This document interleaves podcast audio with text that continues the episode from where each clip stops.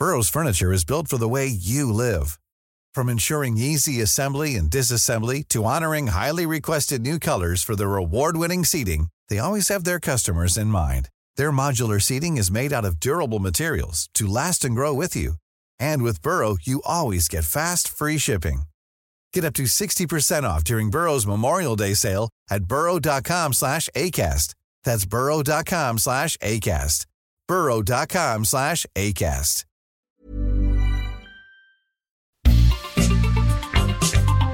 Heraldo Media Group presenta la información y el entretenimiento que usted necesita para estar enterado también en su descanso. Alejandro Sánchez y el informativo Heraldo fin de semana. Por el Heraldo Radio, con la H que sí suena y ahora también se escucha.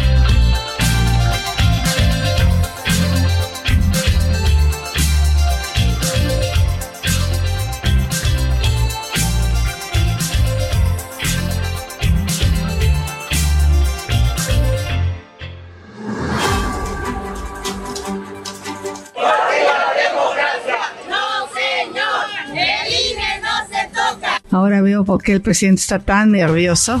Este globo va que vuela para arriba, pero como cohete a la luna. Hoy el presidente vuelve a cometer, pues, nuevamente a desacatar al INE al mencionarme tres veces en la mañanera. Lo tiene prohibido.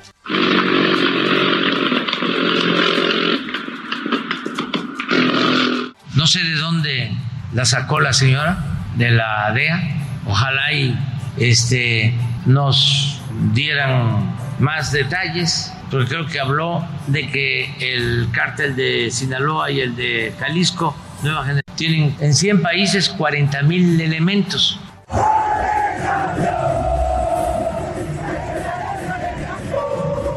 Para mí la solución de Chilpancingo es que se desligue el gobierno de los señores de Tlacotepec tengo dos testimonios de que ella va con el Señor arriba. Yo no, lo único que les quiero decir que hay 40 minutos de grabación.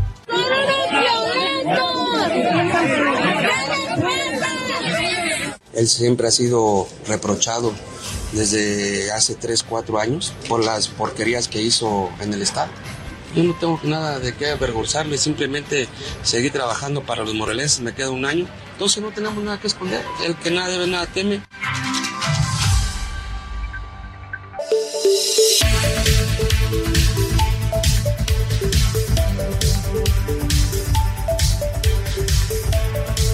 Las 7 de la mañana con 3 minutos, hora del centro de la República Mexicana. Señoras y señores, muy buenos días. Sean todos bienvenidos a una emisión más de este su programa informativo Heraldo fin de semana. Mucha información, la noticia no descansa. Hoy sábado sábado 29 de julio de 2023. Ya el séptimo mes del año ya se extinguió prácticamente, está viviendo sus últimas horas y pues la información no para. Este fin de semana bastante cargado de información en materia política, en materia económica. Eh, lamentablemente un caso y son varios ya.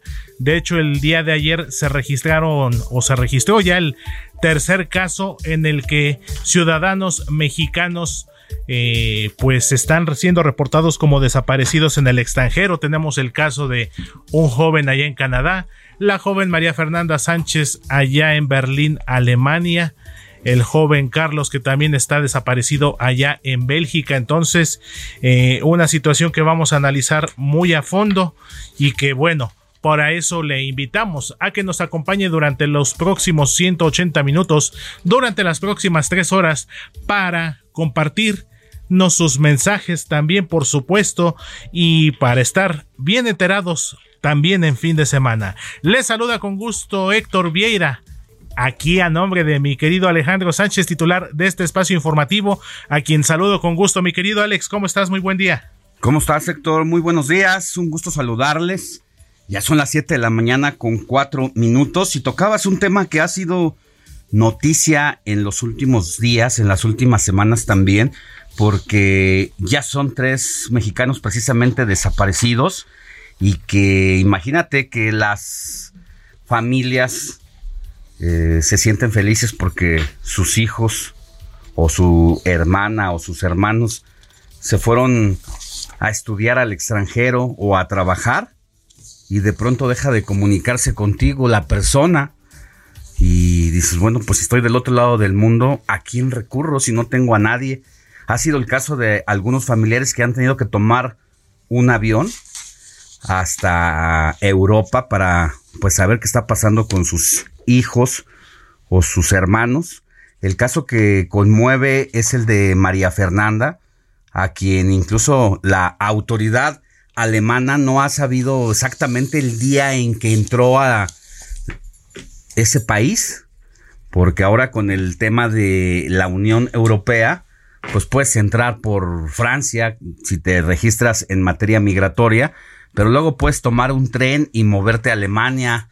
Entonces, y ya entras de una forma directa sin que necesariamente te sellen el pasaporte con una fecha específica. Esta chica incluso canta muy bonito y de repente pues se dejó de comunicar con su mamá, con su papá y los padres están allá en Berlín haciendo la búsqueda respectiva con organizaciones civiles que ha sido apoyada también por la Cancillería mexicana. Esto estaba pasando en el transcurso de la semana pasada, pero ayer, como dices, con el caso de José, se activó otra vez la alerta internacional. Mi querida Moni Reyes, muy buenos días, ¿cómo estás?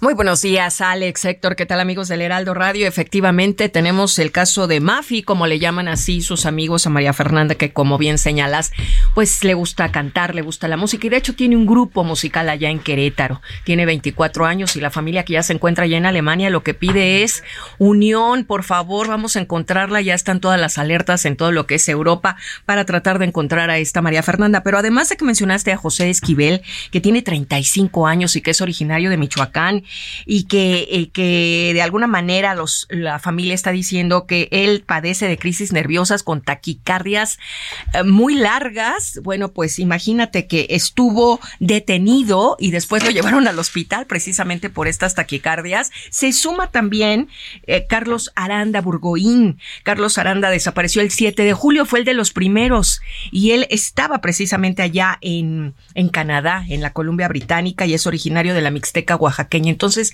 pues ya son tres mexicanos los que tenemos en alerta a nivel mundial, Alex. Sí, el caso llama la atención mucho el de José, porque bien dices, eh, fue detenido por la policía, entiendo que por una falta administrativa, todavía no está claro, claro. exactamente qué hizo, por qué la policía lo detuvo lo lleva al hospital y luego ya no se sabe más.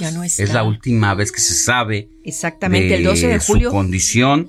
Ya no hay. Y entonces, pues, eh, eh, él entiendo fue en Bruselas, ¿no? En Bruselas, Bélgica. Ajá. José Esquivel Franco. Y Carlos en, Canadá. Y Carlos en Canadá. En así que la, Canadá. No recuerdo así un caso que un caso haya detonado otro y a otro de tres. Y bueno, este y por si fuera poco, pues este día viernes, además fueron repatriados los cuerpos de los mexicanos, de, la familia, de los cinco mexicanos que murieron en un accidente en Nepal cuando viajaban en un eh, helicóptero para conocer el Everest eh, las montañas eh, y ya después de ese paseo cuando tenían que regresar al lugar donde habían partido en el helicóptero, pues este se estrelló.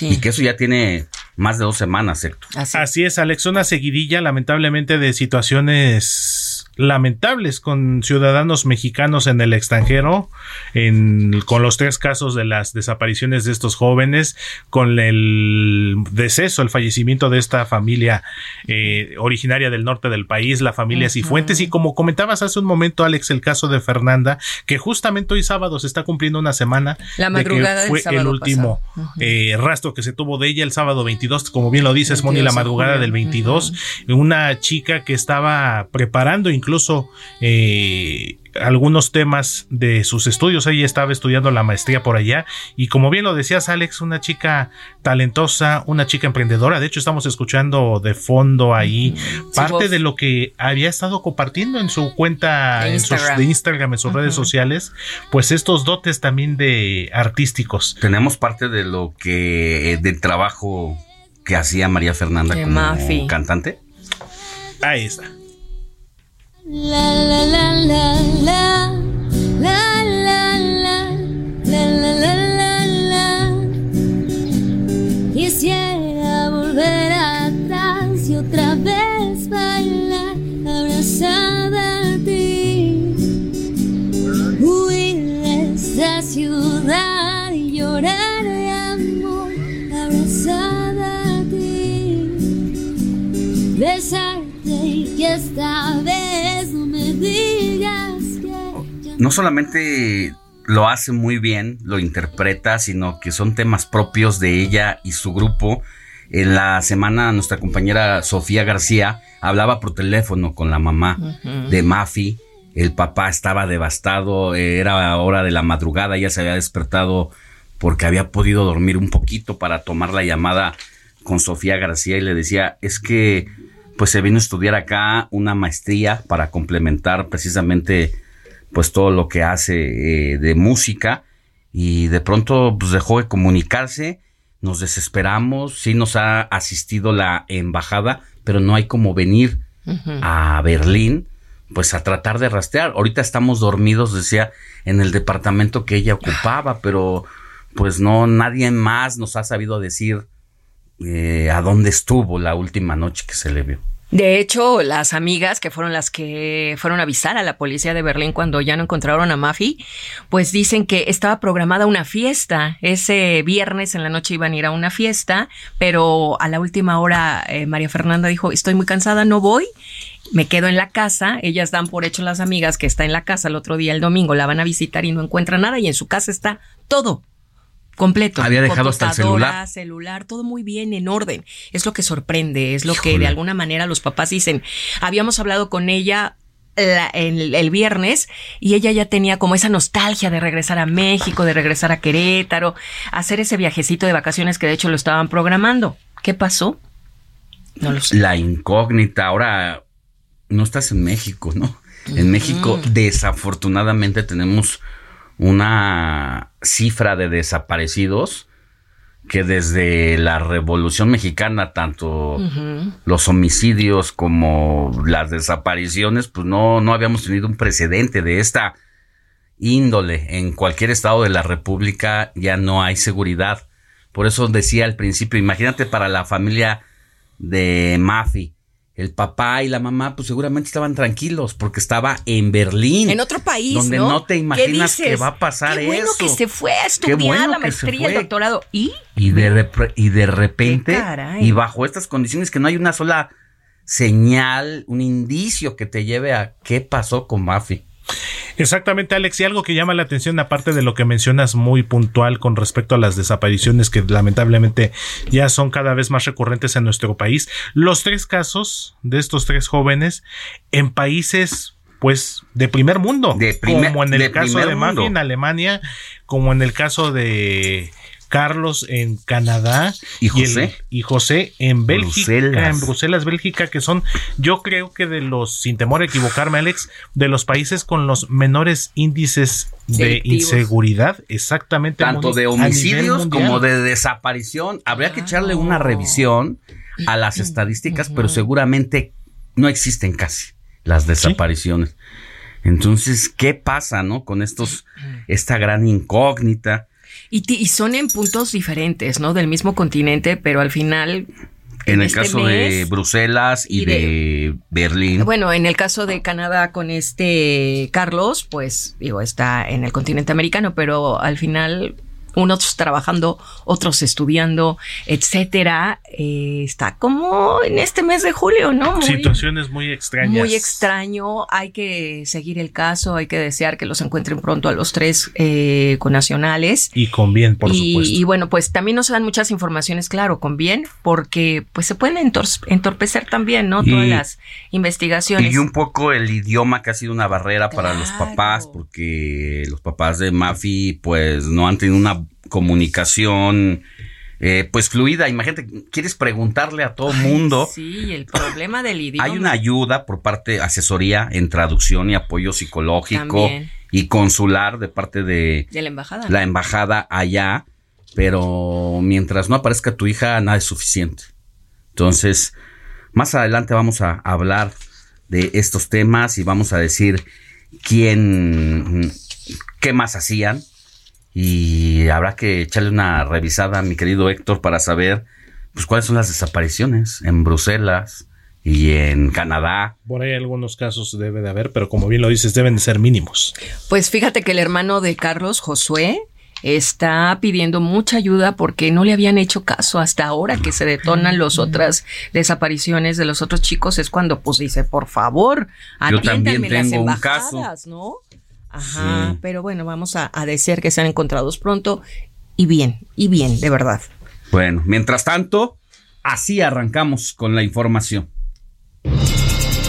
Informativo Heraldo fin de semana. Lo más destacado en resumen.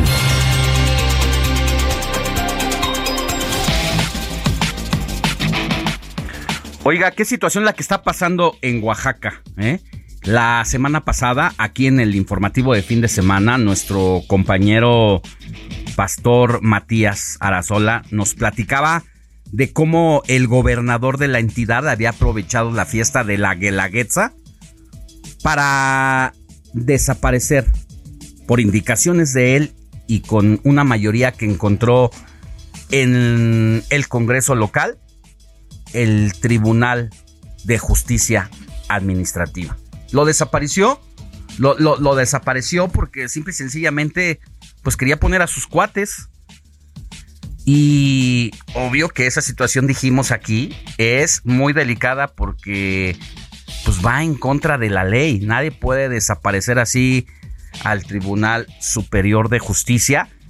De inmediato la oposición presentó un recurso ante la Suprema Corte de Justicia que suspendió el decreto con el que el Congreso de Oaxaca, de mayoría morenista, y por órdenes del gobernador Salomón Jara, desapareció el tribunal, lo que inmediatamente ocurrió después es que se detuvo al exsecretario de este órgano, Juan Eddie García Coronado, por delitos contra la Administración de Justicia.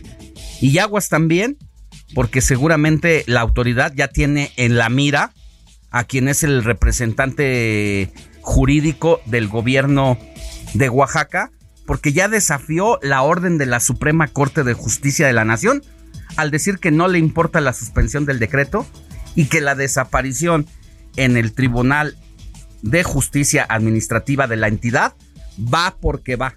Nada más que un acuerdo del Congreso local no mata una decisión por parte de la Suprema Corte de Justicia de la Nación. Y esa situación es un desafío abiertamente y no le quite el ojo a lo que está pasando allá en la entidad. La Comisión de Quejas y Denuncias del Instituto Nacional Electoral aprobó nuevamente medidas cautelares en contra del presidente Andrés Manuel López Obrador, en la que ordena que se abstenga de realizar o emitir manifestaciones de tipo electoral. Y en más de temas presi- presidenciales, justamente este viernes el presidente López Obrador acusó que existe una campaña en contra de la Secretaría de la Defensa Nacional y de la Secretaría de Marina Armada de México, luego de que el alto comisionado de la ONU respaldó los señalamientos del grupo interdisciplinario de expertos independientes que concluyeron su trabajo por el ocultamiento de información en el caso de la desaparición de los 43 estudiantes de Ayotzinapa. Así lo dijo el presidente López Obrador. Pues es la que he sostenido. Quisiera conocer la opinión de los No, secretarios Prince. este, yo la voy a dar. Soy el comandante supremo de la Fuerza Armada, aparte del presidente de México. Pero por eso quiero decir, eh, tomar la palabra yo, por eso quiero contestar yo, porque no es cierto, porque este es una campaña en contra del ejército de México, sin fundamento en general, no tienen razón. ¿Cómo se invierten los papeles cuando se es líder opositor y cuando se ejerce el, go- el gobierno? Ahora, pues, el presidente es el principal promotor del ejército en defensa y en darle, pues, algunas facilidades y canongias que no tenía en la administración. Recordarle al presidente de la República que fue él mismo siendo aspirante presidencial, que volteaba a ver al ejército como los principales sospechosos y culpables. Y que fue él mismo el que puso la narrativa de que ahí se estaba ocultando algo y que se trataba de una desaparición forzada y un crimen de Estado. Así es, Alex, y sobre todo también ya algunos papás de los jóvenes de Ayotzinapa reaccionaron y han dicho, han declarado que el presidente López Obrador tal parece que solamente los utilizó con fines electorales, con estas promesas de campaña de que resolvería este tema y que a la hora de la hora pues no está habiendo claridad y tan es así que esta semana se pronunciaron al respecto y pues le exigieron al presidente que abra esos archivos, Archivos. esa información, por supuesto. Como ha ocurrido con muchos temas que el presidente ha usado, las madres buscadoras. Exacto. Ahora no las recibe, recibe a las de Argentina. Argentina. pero no a las mexicanas. El tema del ejército mexicano que dijo que al llegar a la presidencia de la República, al día siguiente regresarían a sus cuarteles Ajá. y que se iba a acabar la corrupción con eso y al mismo tiempo se iba a acabar precisamente todo tipo de delitos. Y ahora las Fuerzas Armadas, el ejército eh, principalmente, Alex, pues con más atribuciones que nunca, justamente. Pues es que ahora eh, el ejército administra, construye y decide lo que antes decían los civiles. Una situación muy complicada, porque cuando sacas al ejército de estas funciones y empoderamiento que le has dado. Una situación que ni siquiera en la época de los 60, 70, cuando En existían las guerras sucias, no solamente en México, sino en América Latina. Vivimos un movimiento donde el poder ex- ex- excedido de los generales y del ejército llevó a los índices de violaciones de derechos humanos más altos de este lado del mundo. Así que una situación bastante complicada. y de contradicciones. Médicos de diferentes instituciones se manifestaron en Los Cabos en Baja California Sur, Culiacán y Hermosillo, Sonora. ¿Por qué? Están apoyando a Gustavo Darwin Aguirre, médico anestesiólogo, acusado por la adquisición de fentanilo como insumo médico. Vamos a escuchar las palabras precisamente de uno de los manifestantes. Estamos aquí para manifestar nuestro apoyo al doctor Aguirre, el cual se encuentra sufriendo de un proceso legal en la ciudad de Los Cabos. Estamos aquí acercándonos a las autoridades para eh, que nos brinden un espacio de diálogo para hacerles saber nuestras inquietudes y nuestros requerimientos y necesidades. tema Moni Reyes porque la Fiscalía General de la República procedió penalmente contra el anestesiólogo que adquirió fentanilo alegando uso médico. Lo que dice la COFEPRIS es que él no contaba con la autorización para poseerlo. Esa es una de las preguntas que yo ayer me hice en medio de todo este alboroto, porque si bien es reconocido como un médico honorable, yo digo, cualquier médico puede poseer cierta dosis. Mi vecino es anestesiólogo y yo me pregunto, ¿mi vecino en su casa puede tener una dosis de fentanilo? Él mismo ha reiterado en algunas entrevistas que lo ha usado por mucho tiempo precisamente para calmar dolores para los pacientes, pero si no tiene el Nada más. permiso, Nada más que ¿No? en los tiempos del fentanilo han claro, cambiado. pero pues desde antes. Incluso dice lo yo. que dice la FGR, que solicitó información al hospital Héctor, donde él dijo laboral, laborar y que hasta este momento no ha obtenido respuesta. Entonces, un caso que también va a ser digno de analizar, Alex, por todo lo que ha implicado y pues también las repercusiones familiares, como el propio doctor lo dijo. Mi hija se quedó sin casa, mi esposa, porque está ahorita asegurada. Entonces, vamos a darle seguimiento a este tema, Alex. Así es. Vamos con eso y bueno, decirle también que ya hablaremos más adelante con nuestra compañera en Guadalajara sobre el elevador que falló otra vez en un hospital del Instituto Mexicano de Seguridad Social, donde los médicos tuvieron que dejar a los pacientes para hacer labores de protección civil y de auxilio, luego de que pues un elevador ya había fallado en el sureste del país. Con eso vamos a volver más adelante. Vamos a una pausa. La noticia no descansa. Usted necesita estar bien informado también el fin de semana. Esto es Informativo El Heraldo Fin de Semana. Regresamos.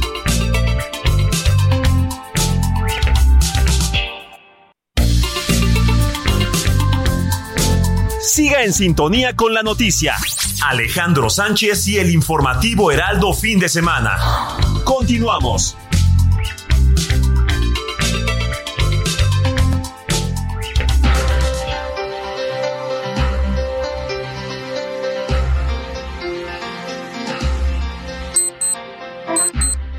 Siete de la mañana con 30 minutos hora del el centro del país. Vámonos a las calles de la Ciudad de México para saber cómo amanece la capital con mi querido Israel Lorenzana. Isra, buenos días, ¿dónde te encuentras? Alex, muchísimas gracias, un gusto saludarte esta mañana. Bueno, pues nosotros tenemos información, este resumen nocturno, todo lo que ocurrió en las calles de la capital y la zona conurbada, Alex. Fíjate que pues lamentablemente atropellaron a un elemento de la Secretaría de Seguridad Ciudadana, esto en un punto de alcoholímetro ubicado en Altavista y Revolución. Le pararon el alto a un vehículo, venía en estado de ebriedad y bueno, pues al intentar darse a la fuga, Alex, lamentablemente atropella a este elemento policiaco que fue trasladado a un hospital para su valoración médica, Alex. También por otro lado, fíjate que pues lamentablemente otra persona pierde la vida esto a manos de delincuentes a bordo de una unidad de transporte público. Fue el kilómetro 23 de la autopista México-Puebla, Alex, donde se subieron dos sujetos, comenzaron a despojar a las personas de sus pertenencias y bueno, pues un hombre de aproximadamente 30 años se niega y le dan un disparo, lamentablemente pierde la vida, Alex. Esto ocurrió, te reitero, en el kilómetro 23 de la autopista México-Puebla. Por otro lado, también pues tuvimos movilización policíaca la madrugada de hoy con una volcadura en el circuito interior y Avenida Jardín, un vehículo compacto en color rojo venía exceso de velocidad, el conductor pierde el control y se impacta contra el muro de contención dejando a una persona lesionada. También llegaron los servicios de emergencia, el escuadrón de rescate y urgencias médicas trabajó en ese lugar para atender a esta persona lesionada. Y hace unos minutos, Alex, se registra un operativo policíaco, esto en la zona de Catepec, Estado de México, es la zona de Altavilla, a la altura de las vías del tren, son los límites de la zona de Jalostoc con la Gustavo Amadero, detienen a dos sujetos, esto en este operativo, aparentemente por robo, Alex, y bueno, pues ahí están en estos momentos actuando las autoridades. Y por último, también lamentablemente otra persona pierde la vida, mala combinación, el alcohol y el exceso de velocidad, Alex, y esto ocurre precisamente en la avenida, eh, avenida de los Insurgentes, perdón, al cruce con Periférico, allí en la zona de Jardines del Pedregal, donde lamentablemente se volca un vehículo, un vehículo en color gris, y bueno, pues también llegó el Escuadrón de Rescate y Urgencias Médicas, elementos de la Secretaría de Seguridad Ciudadana, pero bueno, pues este hombre ya había perdido la vida. Están en espera del Ministerio Público, los peritos de la Fiscalía, para llevar a cabo el levantamiento del cuerpo, de manera que, bueno, pues Alex, es parte de lo que ocurre esta madrugada, noche madrugada, y bueno, pues por supuesto, Alex, nosotros vamos a permanecer muy al pendiente. Querido Irra, pues ten mucho cuidado porque te mueves en tu motocicleta a lo largo y ancho de la Ciudad de México y más adelante volvemos contigo para que nos digas cómo va la situación aquí en la capital. Que tengas buen día. Claro que sí, Alex, seguimos el pendiente. Muy buen día para todos. Comparte tus comentarios y denuncias en el WhatsApp del informativo fin de semana. Escríbenos o envíanos un mensaje de voz al 55 91 63 51 19.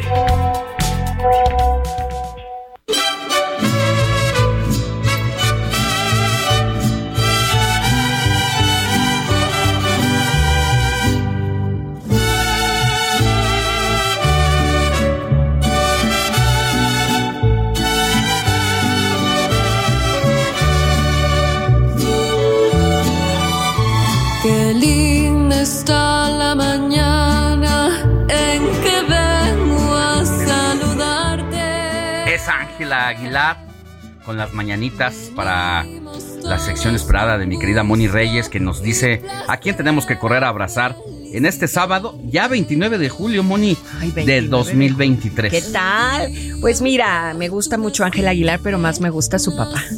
A ver cuándo me ponen las mañanitas de don Pepe Aguilar. Su 1.90 y pico. Ay, Dios mío, qué guapo está Pepe Aguilar y qué gran voz. Pero Ángel Aguilar tiene igualmente la voz de los abuelos y de su papá. Pero bueno, ¿a quién me preguntas? Vamos a felicitar a Marta. Ella se llamaba Marta, a todas las Martas. Muchas felicidades. Yo tengo una amiga Marta en Monterrey. Si me estás escuchando, mi querida Marta, felicidades porque hoy es tu santo. También Juan Bautista, Urbano, Olaf, Próspero, Carlos, Nicolás, Serafina, Félix, Guillermo y Lucio.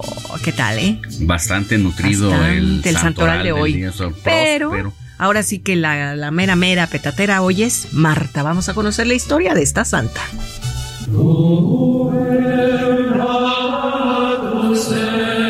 El origen de este nombre, Marta, es hebreo y significa señora. El Evangelio de Lucas y el Evangelio de Juan mencionan a Marta y según el Evangelio de Juan, María y Lázaro, hermanos de Marta, vivían cerca de la ciudad de Jerusalén, en Betania. En el Evangelio de Lucas es diferente. Parece indicarse que vivieron en Galilea, al menos durante un periodo. Lucas no menciona el nombre de la aldea, tal vez pudo haber sido Magdala, lo que avalaría la identificación hecha posteriormente entre María de Betania y María Magdalena. Sin embargo, la iglesia, la iglesia tanto la católica como la iglesia ortodoxa, reconoce como la verdadera santa a Marta y fíjate, Alex es la patrona de las cocineras, de las amas de casa, de las trabajadoras del hogar, ¿verdad? Los hoteleros, la casa de huéspedes, lavanderas y bueno, pues de las hermanas de la caridad y del hogar siempre tienen presente a Santa Marta. Todo ello está relacionado con la imagen bíblica, así es que pues muchas felicidades a todas aquellas amigas, vecinas, hijas, hermanas, esposas, madres que se llamen Marta. Ella se llamaba Marta y desde ese día se hizo mi mujer. Ella me abrazó en silencio y dejó su voluntad. Fue paloma mensajera que me dio trocitos de felicidad.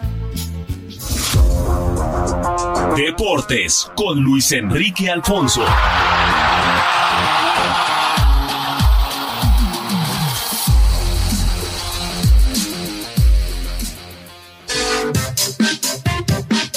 ¿Qué tal, mi querido Alex? Aquí estamos ya para darles una probadita, nada más de la información eh, deportiva. ¿Qué pasa con el balance hasta ahora de Leagues Cup y Liga MX, no? Para hacer este ejercicio, dijimos, Alex, dijimos. Yo sé que van a decir, ay, otra. No, es un ejercicio interesante porque pues somos, somos, estamos viviendo ya un concubinato con, con la MLS, entonces tenemos que platicar eh, de qué nos deja, ¿no? ¿Qué nos ha dejado, sobre todo en esta semana de arranque en el que varios equipos pues han, han desnudado una realidad del fútbol mexicano desde mi punto de vista y lo vamos a platicar. Además, vamos a platicar de cómo le fue a Checo ahora. Recién acaba de terminar ya el Sprint Shootout, la carrera, mini carrera en el Gran Premio de Bélgica y otras cositas más. De eso, de eso, más adelante, más adelante, mi querido Alex.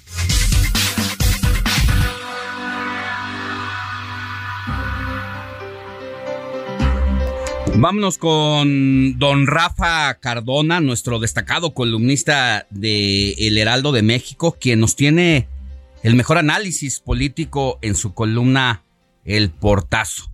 ¿Y sabe de qué nos va a hablar hoy? De la relación que existe entre el presidente López Obrador y un pavo real. Adelante, don Rafa. Buenos días. El Portazo, la columna de Rafael Cardona. Me da mucho gusto saludarlos en esta ocasión, en la cual quiero comentar a ustedes algo sumamente entretenido y de alguna manera divertido. Y esto es porque el presidente de la República nos acaba de decir que los éxitos que ha alcanzado su gobierno lo tienen henchido como si fuera un pavo real.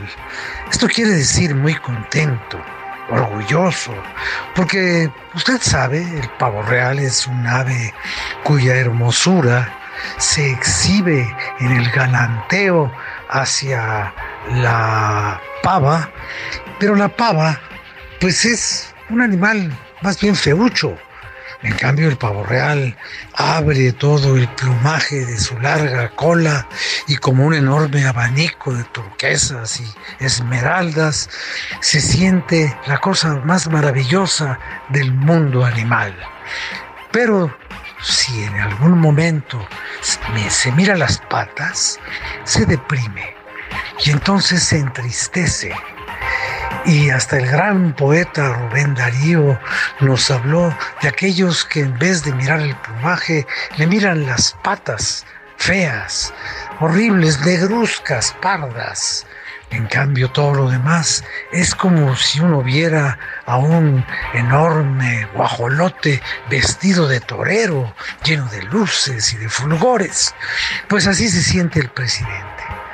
Yo creo que esa imagen zoológica, pues no es la primera vez que el presidente usa para sí mismo, porque ya nos dijo alguna vez, yo soy peje, pero no soy lagarto.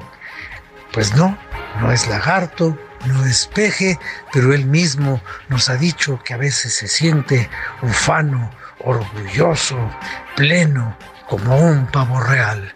Y tenemos que recordar aquello de Agustín Lara. El hastío es pavo real que se aburre de luz en la tarde.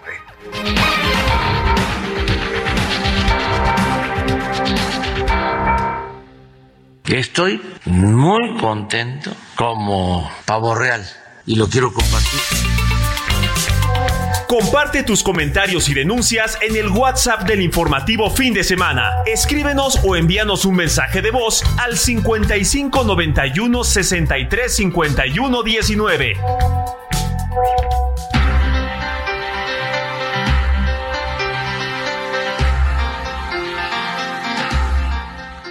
Siete de la mañana con 42 minutos hora del centro del país. Vámonos con Jimena Céspedes, directora de la consultora MW Group, que como cada sábado aquí nos cuenta lo más importante de su análisis semanal, datos e impresiones sobre los temas políticos que han marcado la semana. Querida Jimena, muy buenos días, ¿cómo estás? Alex, buenos días y buenos días al auditorio. Hoy te traigo temas más allá de los políticos, aunque los políticos siempre están. Mira, el primero de ellos, que fue, empezamos así el lunes, fue la reunión que tuvieron los eh, gobernadores con el INE.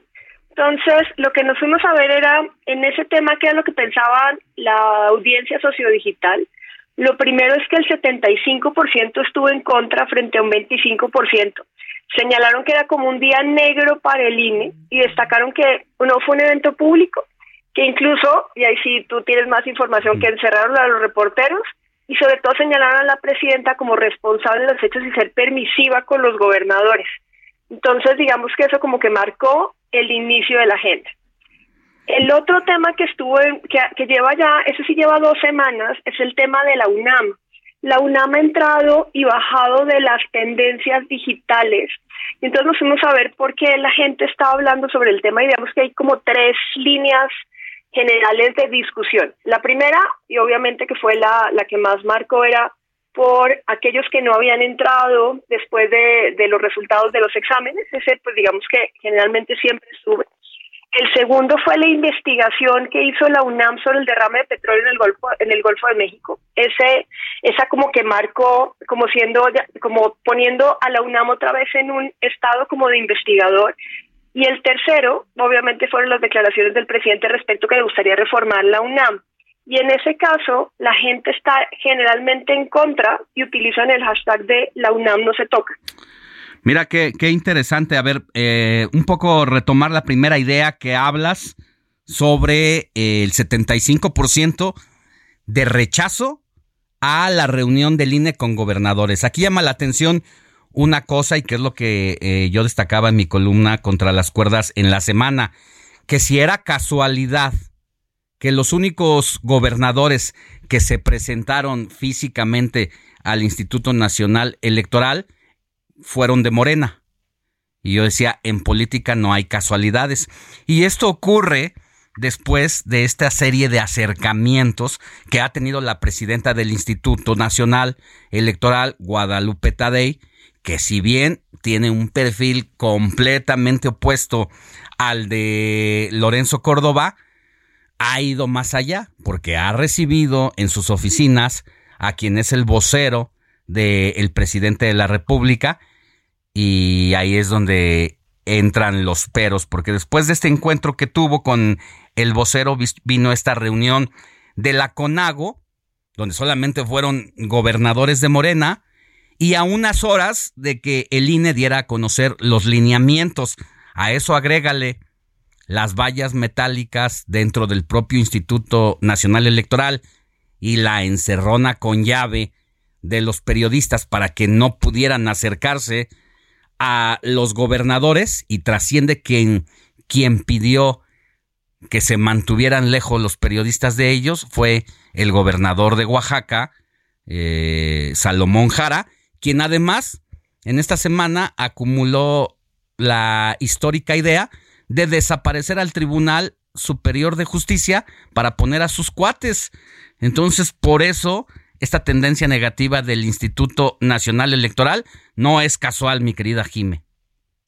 No, y además hay algo que, el, eh, que hemos venido viendo. O sea, no solamente por el tema de las marchas a favor del INE, el INE sí es de los pocos organismos visibles, o sea, para la gente. Entonces, cuando se habla del INE en general, la gente primero entiende bien el tema, entiende el proceso y adicionalmente, no sé si viste, bueno, que Barbie estuvo de moda, bueno, lleva ya dos semanas también en tendencia, sí. pero hubo algo muy interesante, no sé si viste muchos memes en donde salía todo el mundo vestido de rosa y la gente decía que no sabía si había ido a ver a la película o a defender al INE. sí, sí, sí esas cosas, aunque uno se burla y dice, ay, qué chistoso, en realidad es el reflejo precisamente de lo que piensa la, la sociedad internauta mexicana. Sí. Y es que el, el, el, lugar al que se iba a ir a defender va a ser el INE. Y precisamente esto es lo que pasa. Entonces, en otros casos seguramente nadie sabe ni quién es el presidente de, del INE. Y en estos casos sí. Y aquí sí hay un señalamiento directo de las redes sociales en contra de la presidenta porque le están señalando que no está siendo independiente como si lo fueron los los anteriores, por decir así, el anterior que, presidente. Que hay una complacencia por parte de la máxima autoridad, que en este caso es la presidenta, porque hay que recordar que hay una mayoría todavía que no ha caído a los encantos del presidente, que incluso hubo una reunión histórica hace unas semanas en donde fueron todos los consejeros y consejeras a los pinos. Pues eso no se veía, ¿verdad? Con eh, el pasado presidente Lorenzo Córdoba y ahora pues se dio esta destacada reunión, después de esta reunión, la reunión con el vocero, oye, pues ¿de qué lado está el INE? ¿De la ciudadanía o de la presidencia de la República? Y parece que la ciudadanía siente que la consejera presidenta le está haciendo la chamba a Morena y al presidente de la República. Sí, entonces ahí va a ser trabajo del INE, pues eh, darle confianza, obviamente, a la ciudadanía. Así es, pues muy interesante y también lo de la UNAM, que le devuelve y la percepción sus investigadores de que están en lo suyo y este esta tragedia que no reconoció petróleos mexicanos en su momento. Digo, no lo no conocimos que una gran parte del océano pues está contaminada con petróleo, sino gracias a las organizaciones eh, de defensa al medio ambiente es como terminamos enterándonos. Es correcto, pero más allá lo que es muy interesante. En Estados Unidos o en otros lugares del mundo, el tema de medio ambiente, sobre todo un derrame petrolero, hubiera sido muchísimo más relevante de lo que fue en México. Aquí teníamos como otros temas, en este caso más políticos, por decir así, o los temas Sí. de inseguridad que nos están llenando la agenda, y entonces este fue más un tema como como como más de investigación o más noticioso, Sí. más que un tema de redes sociales o de opinión pública en general. Es que van pasando tantas cosas, tantas tragedias, tantas ar- irregularidades y anomalías que parece que entonces ya las vamos normalizando, ¿no, Jime? Sí, pero también hay algo que, que las mismas redes sociales está pasando. eh, el hecho de los cambios de Twitter sí ha afectado en el alcance que la mayor parte de nosotros veíamos dentro de esa red social. Si tú vas a ver un perfil, vas a ver solamente cinco tweets, más o menos, ya no los puedes ver todos, e incluso ya te está como como limitando el algoritmo. Entonces eso también puede estar afectando porque la mayor parte de los temas de noticia o de tendencias en tiempo real las veíamos a través de esa plataforma. Entonces, ahora lo que va a ir pasando es o la vuelven a abrir o van a hacer algunos cambios, eso todavía no sabemos qué van a hacer con la X porque ya acuérdate que ya ni siquiera es el pajarito. Y la otra es si nos vamos a ir migrando a otras redes sociales o si van a ir cambiando los algoritmos o si más bien ya la segmentación, que ese puede ser un riesgo, va a ser cada vez más polarizada porque va sobre los nodos directamente de interés y ya no abierto como lo teníamos en Twitter. Mira nada más qué situación. Pues muchas gracias, querida Jimena Céspedes, directora de la firma MW Group, para este análisis que nos ofreces cada semana. Que tengas muy buen día. Igualmente, Alex, feliz sábado para todos. Alejandro Sánchez y el informativo Heraldo fin de semana. Una vez. 7 de la mañana con 51 minutos hora del centro del país. Mire, eh, recuerde que puede escribirnos un mensaje de WhatsApp al 55 91 63 51 19. Póngase en contacto con nosotros. Nos pueden mandar desde una felicitación, una opinión diferente.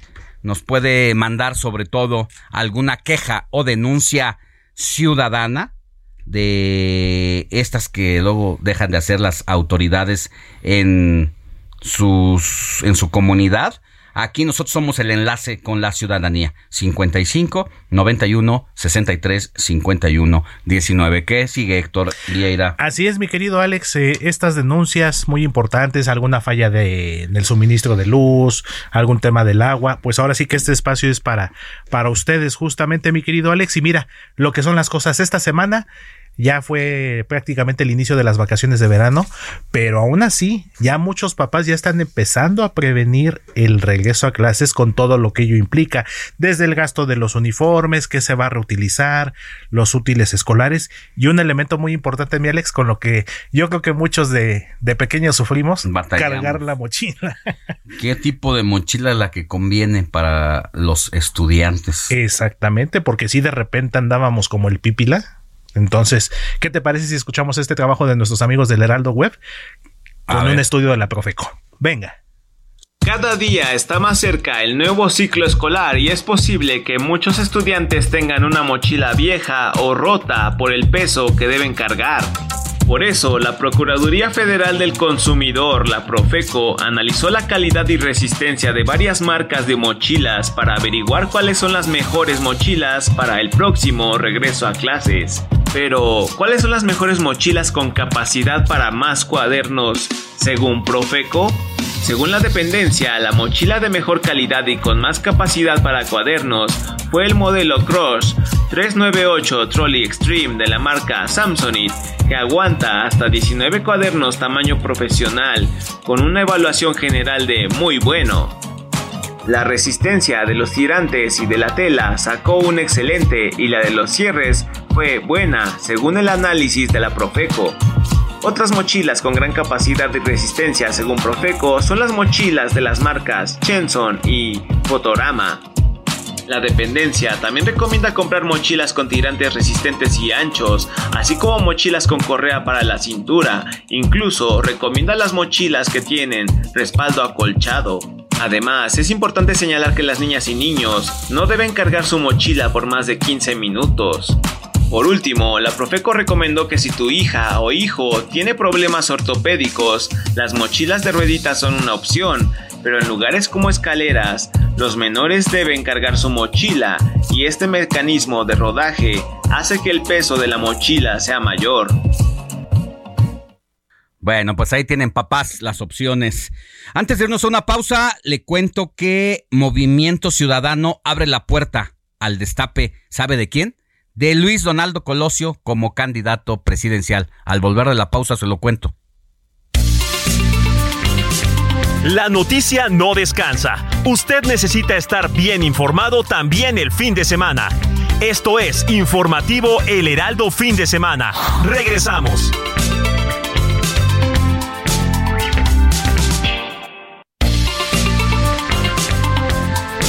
Siga en sintonía con la noticia. Alejandro Sánchez y el informativo Heraldo Fin de Semana. Continuamos.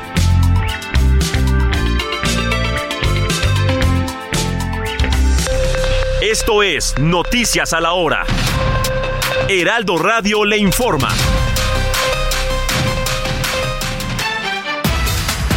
8 de la mañana en punto informan las autoridades de Puebla que un hombre fue baleado dentro de un camión de pasajeros, mismo que fue asaltado por al menos una persona que lo abordaba. Los testigos dijeron que un asaltante quiso robar el camión, pero uno de los pasajeros se resistió, lo que hizo enojar y disparó en su contra hasta dejarlo sin vida. Se desconoce si el robo se concretó. Este viernes se registró una intensa movilización policíaca y de cuerpos de emergencia en la carretera federal Villahermosa, Coatzacoalcos, Tabasco, luego de que se reportara el fallecimiento de cinco personas de origen tras un choque dejando 18 heridos, los cuales fueron trasladados a diferentes hospitales de la región. La tarde de ayer se reportó la muerte de un hombre de 40 años que cayó del tercer piso del centro comercial Reforma 222 de la Ciudad de México. Al lugar acudieron servicios de emergencia para atender la situación. Se investiga si la víctima se arrojó de manera intencional para terminar con su vida.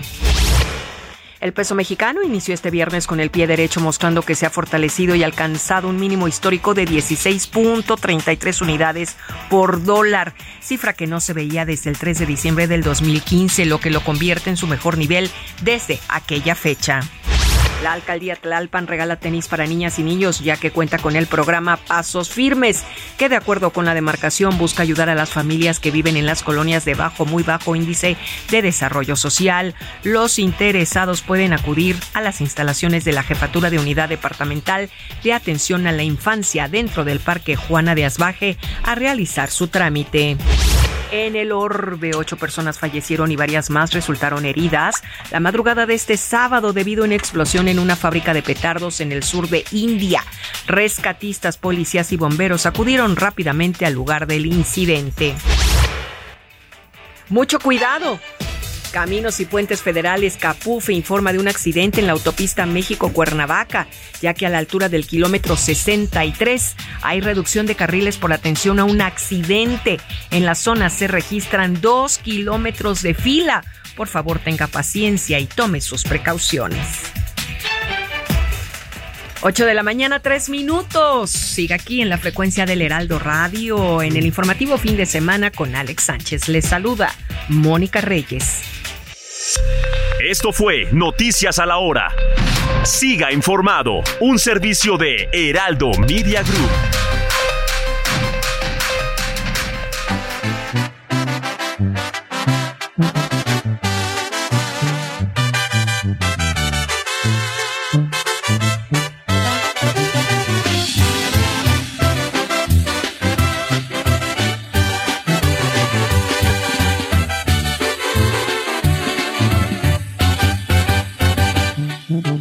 Hiciste heridas, heridas fuertes, heridas en el alma que acabaron con las ganas de seguir dándote amor. ¿Quién te pagó? ¿Quién te ordenó? ¿Por cuántos pinches pesos tú le has hecho mil heridas a mi corazón? Culpa es mía por mi ironía, porque un amigo dijo que me apostaba su vida a que tú me engañarías no creía, me molesté y hasta perdí un amigo por haberte defendido. Ay, ay, ay, me equivoqué. Yo no bebía, pero el tequila me dijo que tus besos los podía borrar a tragos metido en una cantina y aún tengo heridas.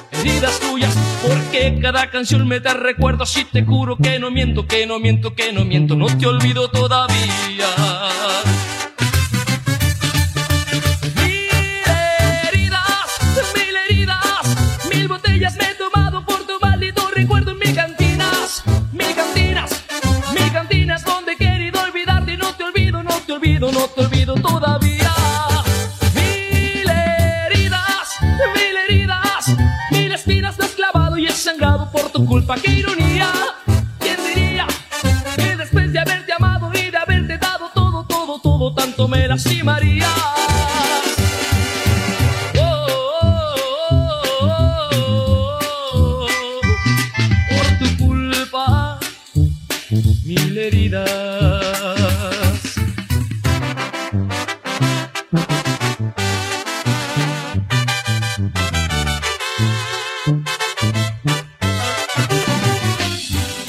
8 de la mañana con 5 minutos, hora del centro del país. Llegamos al momento de nuestras efemérides musicales con Héctor Alejandro Vieira, que al estilo de la banda, estilo sinaloense, nos traes a un ícono de este género musical, la banda Cuisillos. Así es, mi querido Alex, la banda Cuisillos de Arturo Macías, una de las grandes bandas en la historia de la música regional mexicana.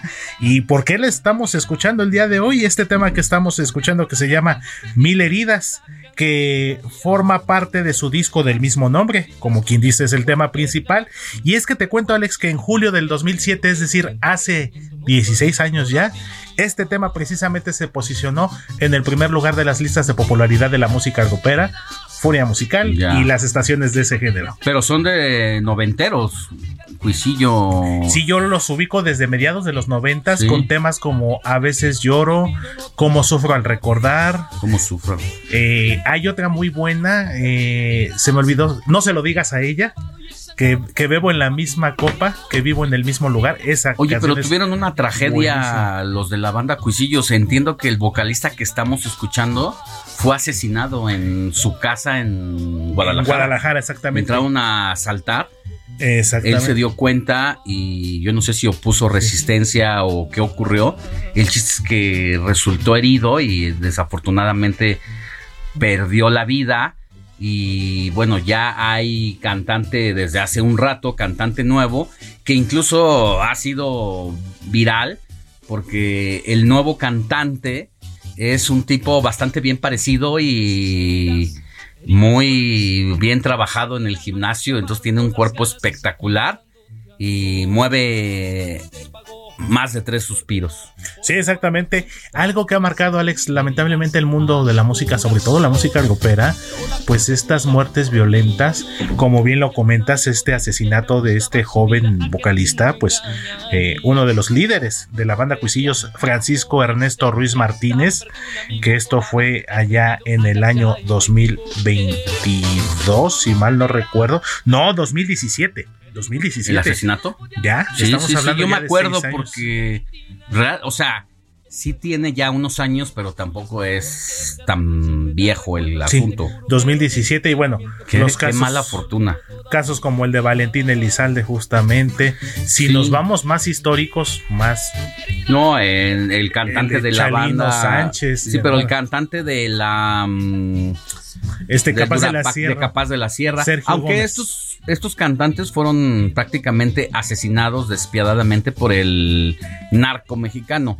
Se supone que en el caso de este cantante de la banda Cuisillos fue como un delito común. un asalto. O sea, un asalto en casa que no necesariamente está relacionado con, con el crimen, crimen organizado. organizado. ¿no? Exactamente, Alex, lamentablemente. Y bueno, por eso los estamos recordando hoy. Banda Cuisillos, Mil Heridas, de julio del 2007.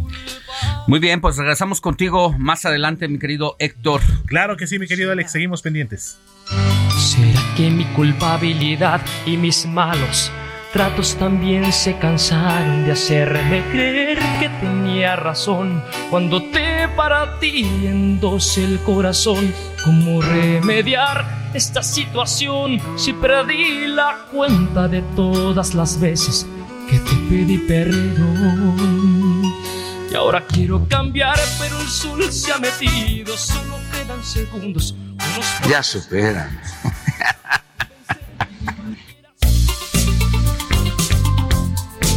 Sigue a Alejandro Sánchez en Twitter, arroba Alex Sánchez MX.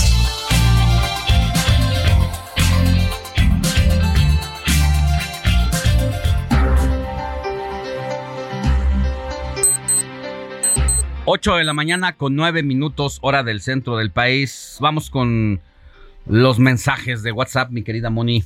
Claro que sí, mi querido Alex Laredo Smith, escritor desde McAllen, Texas, nos escucha por el 91.7 de FM, nos saluda, dice Alex, Moni, Héctor, Robert, porque la noticia no descansa, el Heraldo siempre avanza. Gracias a Dios tengo la oportunidad de escuchar otro fin de semana su excelente noticiario y bueno, pues nos comenta que se debilitan las corcholatas ante el ímpetu de Xochitl Galvez. La mejor defensa es el ataque directo y a la yugular. Muchas gracias, Laredo. También tenemos a Ay, es que son tantos mensajes. Mira, que tengan un excelente sábado, Mónica, Alejandro, Héctor, acá escuchándolos, manejando. Soy del Estado de México y mi nombre es José Ricardo García Camarena. Pues con mucho cuidado, mi querido José Ricardo, y gracias por estar sintonizando el eh, informativo. Buenos días, Alex Moni, Héctor y equipo presente. Como siempre, deseo tengan un excelente sábado. Luis Beller comenta, me preocupa que los extraviados haya sido por ser latinos. Hay muchos racistas. Eso es lo que nos comenta respecto a los eh, tres mexicanos que estábamos platicando al inicio del informativo, ¿no? Que que ahorita están desaparecidos. También tenemos muy buenos días, bendecidos días, un saludo desde Guadalajara, excelente programa que nos mantiene informados los fines de semana. Con respecto al comentario del ejército del presidente, hasta parece que estoy escuchando a tres patines en la tremenda corte. En fin, a ver si podemos ver la realidad de todo esto y que se resuelva todo para que se sepa la verdad. Nos saluda desde Guadalajara José Ordóñez. ¿Qué tenemos, Ramírez? ¿Qué bueno, tenemos? Pues tenemos también, hola amigos, Alex Moni, Héctor, soy de Chiapas, pero ¿qué creen? Que ahora los estoy escuchando acá en la Ciudad de México. ¿Cómo hace frío? Bueno, al menos para mí. Muchos saludos, pero no nos pones tu nombre. Pero bueno, pues bienvenido, ¿eh? Aquí a la capital del país. Claro que amanecimos pues con un poquito de frío, pero créame que al pasar las horas se va a despejar nuestro gran día. También nos escucha pues Antonio de Harvard, ya sabes que es nuestro fan número uno. Muy buenos días. Alex, Moni, Héctor, todo el equipo, Quique del programa. Gracias por mantenernos informados. Excelente programa todos los fines. Y bueno, pues también eh, Laredo Smith nos manda una foto y bueno, pues nos está comentando algo que, que yo creo leyó, Memoria de Labores 1988. Ojalá nos puedas comentar. Y bueno, tenemos más mensajes, pero ¿te parece, eh, mi querido Alex, si continuamos con la información? Y, más adelantito volvemos con ellos. Recuerda escribirnos al 55 91 63 51 19. Seguimos con más. Alejandro Sánchez y el informativo Heraldo fin de semana.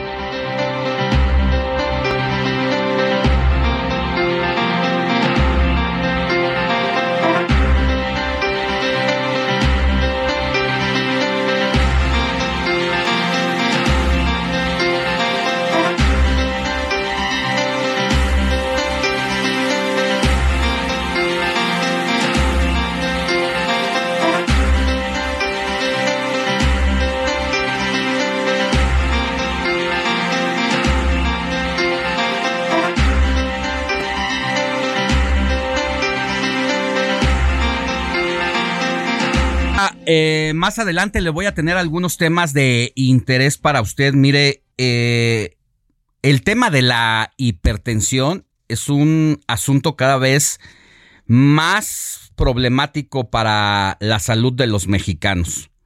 Muchas personas padecen esta enfermedad y no lo saben y siguen mm, llevando productos alimenticios a su cuerpo que pues pueden ser y resultar una bomba para esta enfermedad. Es una enfermedad que va atacando silenciosamente y de pronto de la noche a la mañana puede reventar, puede reflejar su intensidad en una embolia, en un en una en un paro eh, por eso la importancia de tener el hábito de estarse checando la presión de manera continua. Vamos a platicar con el doctor Enrique Gómez Álvarez sobre cómo afecta, cuántas personas lo padecen de cada 10, la cifra es alta, se va a para atrás. Y bueno, entre otras cosas también, ¿usted qué opina? El presidente municipal de Chihuahua, Marco Bonilla, dio a conocer que los intérpretes de reggaetón y corridos tumbados que denigren sobre todo a la mujer van a ser sancionados. Pero ¿cómo va a ocurrir esto? O sea, quien ponga la música allá en Chihuahua se va a sancionar a quienes la escuchen o se va a sancionar al músico que vaya y cante allá, porque de las redes sociales pues no van a poder bajar estos corridos que sobre todo pues han sido bastante bien aceptados gracias al TikTok, gracias al Face y al resto de las redes sociales como YouTube. Ahí la autoridad eh, municipal pues no puede hacer nada. El señor Marco Bonilla no tiene ninguna capacidad de impedir que se divulguen. Lo que sí puede tener capacidad es de impedir que se toquen corridos ahí y ya ha marcado una polémica esta decisión porque creo que hay muchos padres de familia, hay muchas personas pues que quisieran que sus hijos no escucharan esta música. Desafortunadamente también, además de que en algunos casos, no lo digo que en todos, denigran a la mujer, pues también son muy aspiracionistas para vivir eh, a cuerpo de rey y eso solamente se logra a veces andando en los malos pasos y muchos cantantes de corridos tumbados o reggaetrón sí hacen cierta apología al narcotráfico.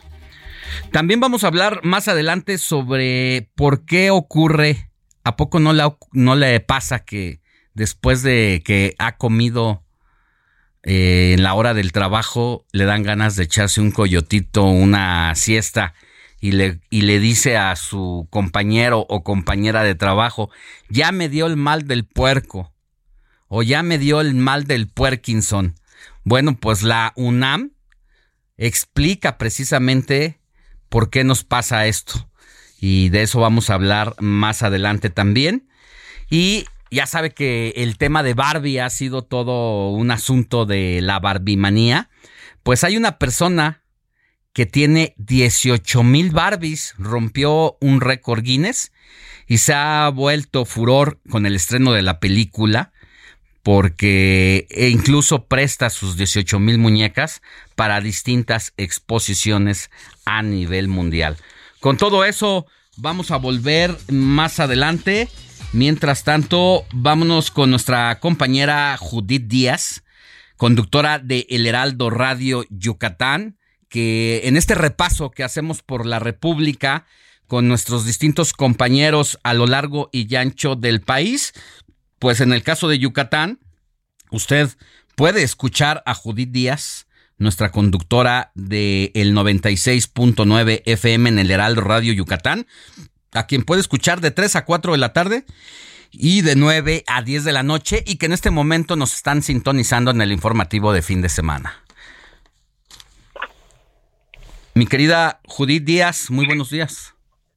¿Qué tal? Te saludo con mucho gusto Alejandro, ya fin de semana y bueno, aquí en Yucatán estamos muy contentos porque déjame decirte que esta semana recibimos el distintivo de tres pueblos mágicos, tres municipios más que se agregan a la lista para un total de siete y aparte se entrega eh, por primera vez en el estado, bueno, en específico en la ciudad de Mérida, el distintivo de barrios mágicos, esto también para tres eh, barrios que son de los más conocidos y ahorita te voy a ir comentando acerca de todo esto que se llevó a cabo. Y bueno, celebrando desde luego porque sabemos que con el nombramiento o con la entrega de estos distintivos pues sabemos que es seguro la atracción para el turismo y ni qué decir para disfrutar aún más de la gastronomía, disfrutar de las artesanías y bueno, todo lo que se realiza aquí en el estado.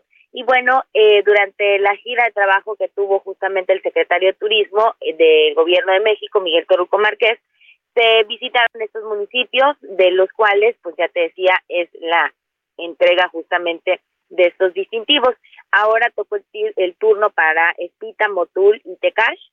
Y bueno, con esto se agrega a la lista de pueblos mágicos que ya existían, que es Izamal, Maní, Cisal y Valladolid. Entonces, se complementan todos estos eh, municipios, ahora siete se agregan a la lista. No sé si tú has eh, visitado en algún momento uno de estos municipios, Alejandro, aquí en Yucatán. Hombre, ¿cómo, ¿cómo, no? La verdad es que llega uno por allá le ponen a uno pues la comida y ya no quiere uno regresar a la Ciudad de México. Así es, bueno, en Motul pues ya sabemos que son los tradicionales huevos motuleños, ni qué decir, bueno, de toda la arquitectura que tiene Valladolid, en el caso de Cijal, por supuesto, parte de la costa yucateca, al igual que Izamal, que es la ciudad amarilla, o bueno, todos estos colores amarillos que se ven, y bueno, toda una tradición que se ha conservado. Pero fíjate que algo curioso también es acerca de este nombramiento de los barrios. Aquí en el estado contamos con barrios que, bueno, han también marcado la historia y sobre todo en la delimitación que tenía antes Campeche con eh, Yucatán. Entonces, justamente, pues es, es parte de lo que se va viviendo y de lo que todavía se conserva. Entonces, se nombra eh, a estos eh, lugares o a estas zonas y esto también a manera de eh, atracción para el turismo. ¿Qué te parece, Alejandro? A ver, eh, una, pues, de por sí visitar el estado sin fiestas, sin festivales, es un agasajo. Imagínate ya con toda esta algarabía, pues hay que hacer los ahorritos para ir allá. Exactamente, y bueno, pues es el barrio mágico ahora llamado y conocida aquí en Mérida como la ermita de San Sebastián, y eh, que son parte ahora de estos lugares. Y bueno, eh, también con esto te comparto acerca de los barrios o un poquito acerca de, de la historia, ¿no? Eh, son alrededor de, o sea, estos se encuentran en el centro histórico de la ciudad de Mérida. Entonces abarca alrededor de, de 10 kilómetros y pues, eh, pues sí tiene una importancia en la extensión porque se dividen en el barrio de Santa Lucía, en el barrio de Santa Ana, en el barrio de Santiago, en el barrio de La Mejorada, en el barrio de San Sebastián y la ermita que fue justamente en donde se llevó a cabo ese nombramiento. La ermita es muy conocida para los que van llegando quizás aquí a la ciudad de Mérida, nos vienen escuchando en el Heraldo y para también para el resto del país que nos están sintonizando. Eh, fue este barrio, o es mejor dicho, muy católico y también es muy conocido por los tradicionales panuchos. Entonces, aquí en la ermita fue prácticamente en donde nacen los, los deliciosos panuchos yucatecos. Querida Judith, pues hay que estar eh, al tanto de toda esta festividad y cómo no, allá te voy a visitar pronto para que me invites unos huevos motuleños, unos papazules y un salpicón de venado.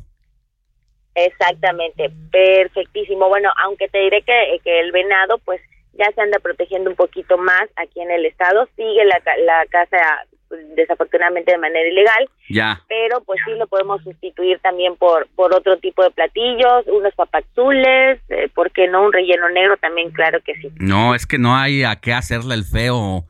Eh, tengo mis preferencias sobre uno que otro este platillo, pero no hay uno, uno yucateco que no me guste. Así que te visitamos pronto por allá, mi querida Judith, y por lo pronto anunciar que pues te escuchan, por favor, dinos, invítanos a oírte de lunes a viernes en los horarios. Claro que sí, de lunes a viernes a las 3 en punto con eh, el Heraldo Noticias Yucatán en el 96.9 de FM y en la noche en De Frente en Yucatán en un programa ya más de análisis de todo tipo de temas. Les esperamos también en la misma frecuencia de lunes a viernes. Te mando un abrazo, cuídate. Igualmente un abrazo, excelente fin de semana para todos. De último minuto, informativo fin de semana. Le tengo información relevante sucedida en estos momentos. Nicolás Petro, el hijo mayor del presidente de Colombia, Gustavo Petro, y diputado de la Asamblea del Departamento del Atlántico, fue detenido este sábado por la Fiscalía que lo investiga por el posible delito de lavado de dinero y enriquecimiento ilícito. Esto lo informó la propia institución. Además de Petro, fue capturada su ex esposa, Daisuris Vázquez, quien a comienzos de este año lo acusó de recibir de un narcotraficante una alta suma de dinero para la campaña del hoy presidente Vamos a una pausa y al volver le voy a tener todos los detalles de esta captura y lo que ya declaró el presidente de Colombia, que fue toda una sensación con su triunfo al decir que todo iba a ser diferente y mire lo que ha sucedido. Pausa. La noticia no descansa. Usted necesita estar bien informado también el fin de semana. Esto es Informativo El Heraldo Fin de Semana. Regresamos.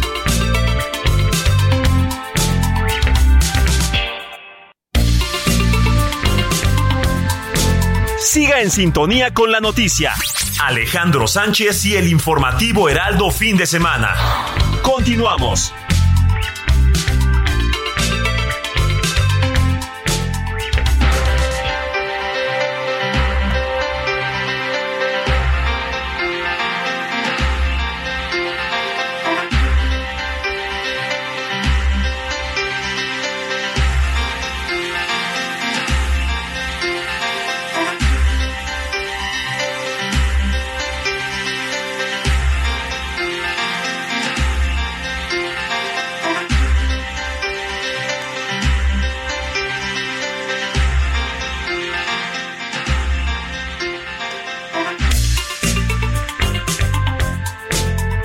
A Alejandro Sánchez en Twitter.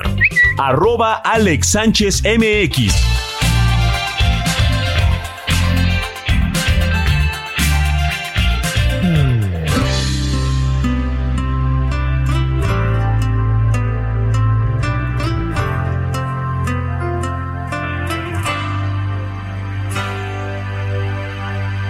Dime por qué lloras de felicidad y por qué te ahogas por la soledad.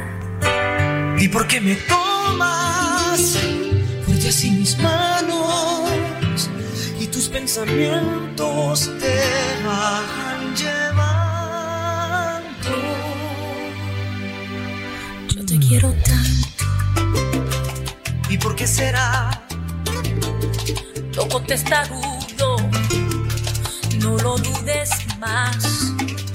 Aunque en el futuro haya un muro enorme, yo no tengo miedo, quiero enamorarme.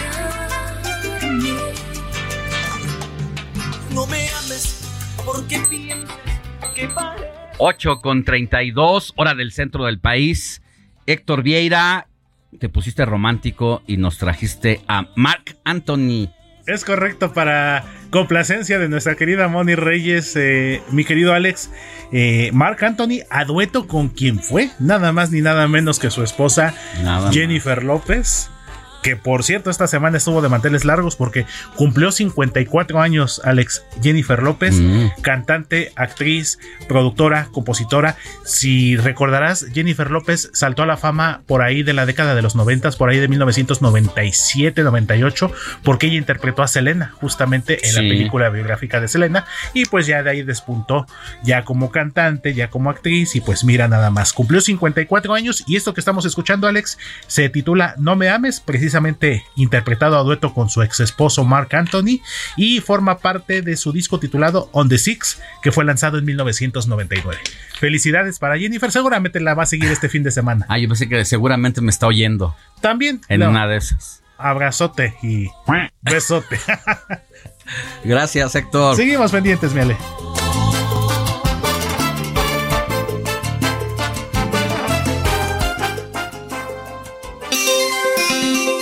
Sintonía con los estados en el informativo fin de semana.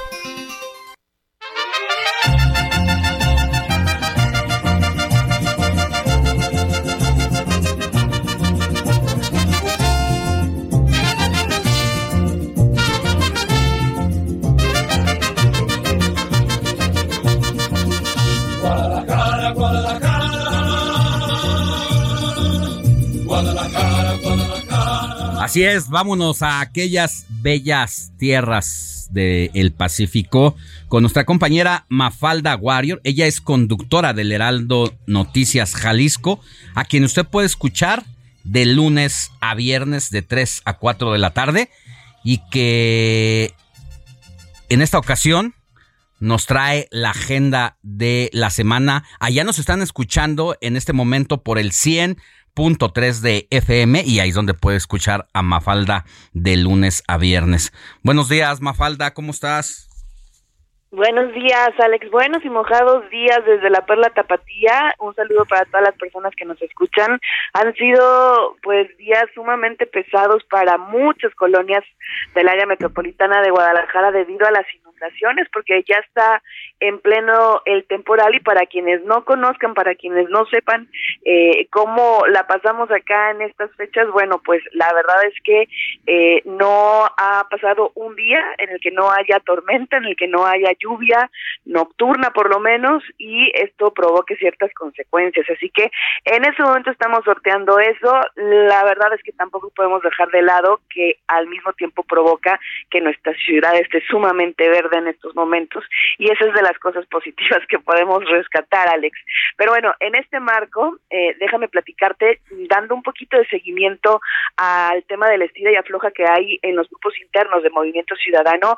Esta semana causó sorpresa un homenaje que organizó el presidente municipal de Guadalajara, Pablo Lemus, al escritor y filósofo Agustín Basabe Fernández del Valle, y esto convocó al grupo Nuevo León a nuestra ciudad.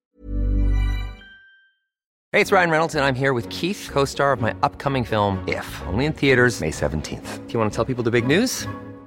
All right, I'll do it. Sign up now and you'll get unlimited for $15 a month in six months of Paramount Plus Essential Plan on us. Mintmobile.com slash switch. Upfront payment of $45 equivalent to $15 per month. Unlimited over 40 gigabytes per month. Face lower speeds. Videos at 480p. Active Mint customers by 531.24 get six months of Paramount Plus Essential Plan. Auto renews after six months. Offer ends May 31st, 2024. Separate Paramount Plus registration required. Terms and conditions apply if rated PG. Estuvieron presentes el mismo alcalde de Monterrey, Luis Donaldo Colosio Riojas, así como uno de sus funcionarios, que es el nieto del homenajeado, Agustín Basabe Alanís, su padre también, Agustín Basabe Benítez, y también el propio gobernador de Jalisco, que aprovechó para decir que este era un cierre de filas entre el Grupo Nuevo León y el Grupo Jalisco.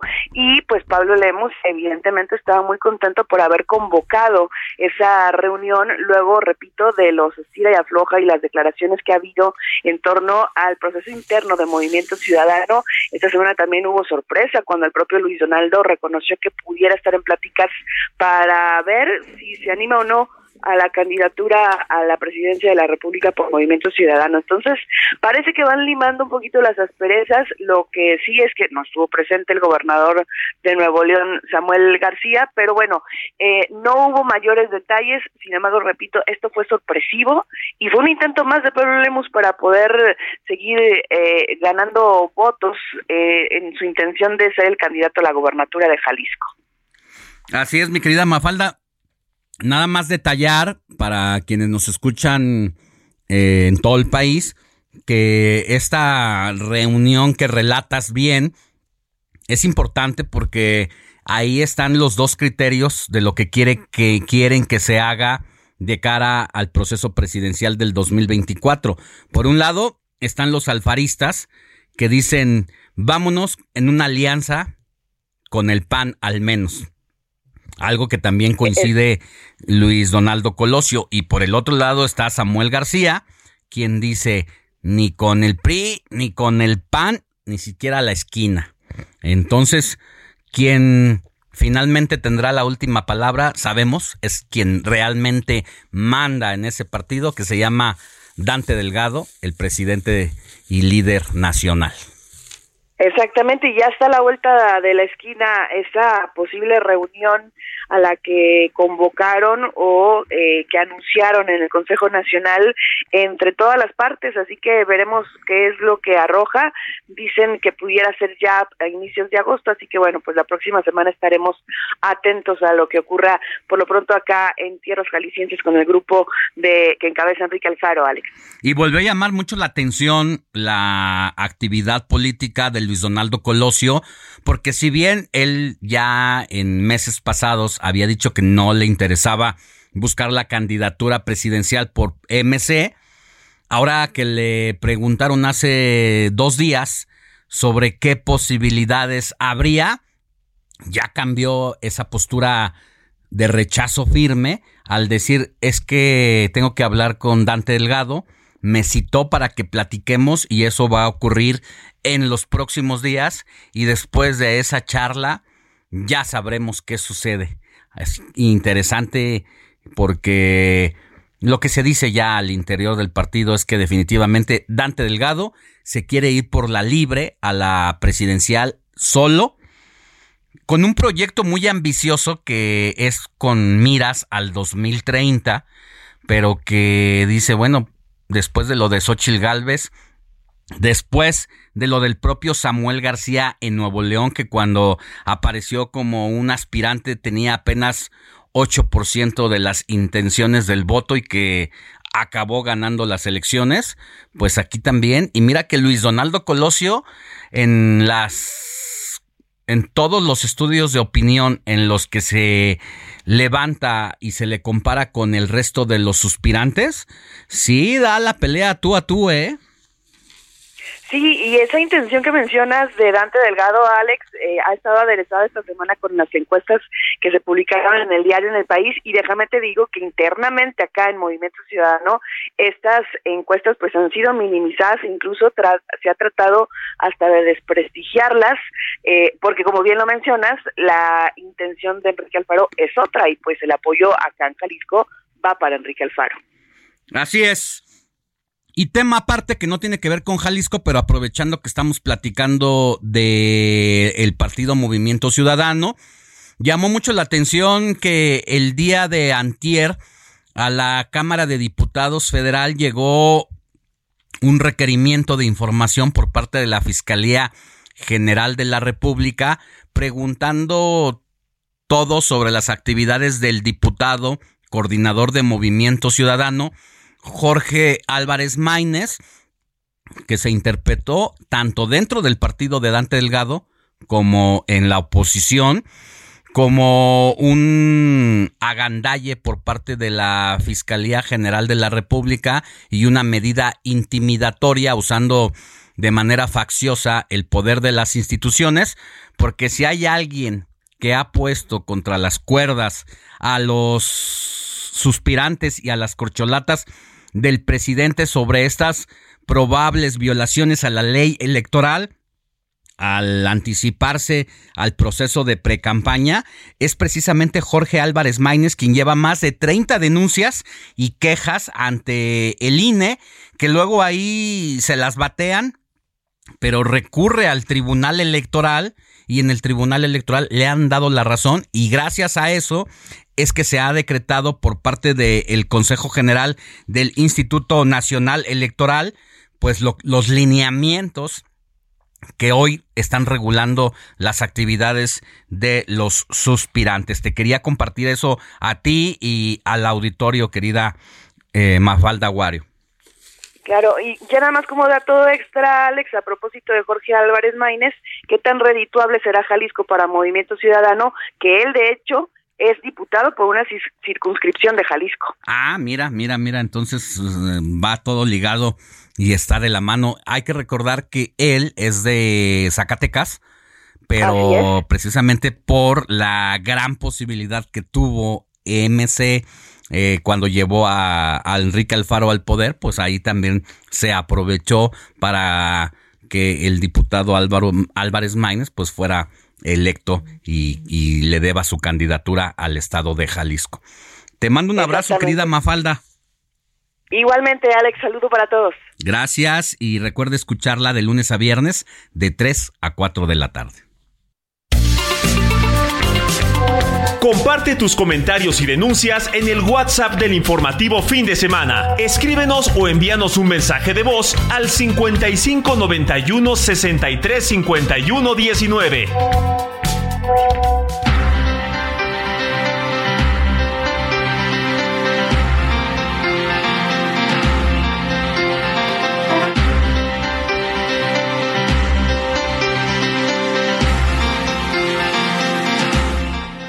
8 de la mañana con 43 minutos hora del centro del país. ¿Tienes información, Héctor Vieira? Así es, Alex, de la ex jefa de gobierno de la Ciudad de México y ahora candidata a la Coordinación Nacional de los Comités de Defensa de la Cuarta Transformación, Claudia Sheinbaum, quien estuvo de gira allá en el estado de Guanajuato, donde comentó que el desarrollo con bienestar y el poder garantizar los derechos de las y los mexicanos, dijo, es prioridad para la cuarta transformación.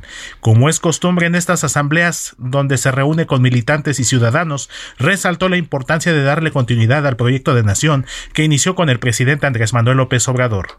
Recordó que el actual gobierno, justamente de Andrés Manuel López Obrador, inició con un cambio profundo en beneficio de los más pobres. Esto lo explicó a través de programas como la pensión de adultos mayores, becas para los jóvenes, apoyo al campo y obras en todo el país. Esto fue parte de lo que dijo Claudia Sheinbaum allá en el estado de Guanajuato, Alex. Gracias, Héctor. Más adelante vamos a volver con las actividades de los suspirantes a la presidencia de la República, de lo que hicieron ayer y de lo que van a hacer el día de hoy, sábado 29 de julio. Entrevista. Informativo fin de semana.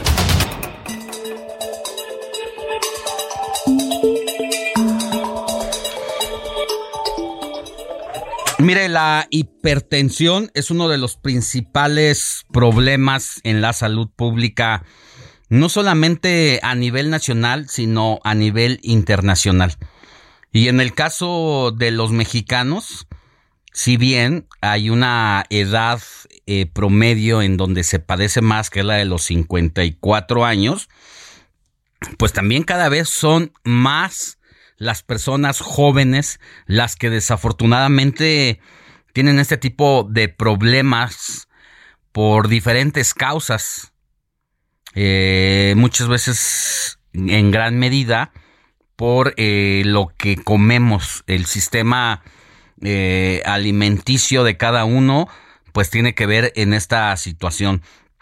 Y el 30% de los mexicanos que padece la hipertensión arterial, de ellos, más de 3% no está controlado adecuadamente y genera gastos catastróficos para el sistema de salud. Agradezco al doctor Enrique Benito Gómez Álvarez, también académico de la División de Estudios de Posgrado de la Facultad de Medicina de la UNAM para platicar al respecto. ¿Cómo está, doctor? Buenos días. Ah, buenos días, estimado amigo. Muchas gracias por su invitación. Eh, dígame sus órdenes. En efecto, la hipertensión arterial pues es uno de los jinetes del apocalipsis de en el mundo, ¿verdad? De México, por ejemplo, el 30% de los mexicanos padecen hipertensión arterial pero eso no es lo grave tan solo, ya de por sí es una cifra muy alta. Pero el problema es que la mitad de ellos no saben, andan caminando ahí con cifras altas de presión arterial. Eh, muchos de sus radioescuchas, pues, que ahora nos están eh, eh, amablemente atendiendo, pues tienen hipertensión arterial y no lo saben. Pero la hipertensión arterial daña todo el árbol arterial, el corazón, el cerebro, el riñón.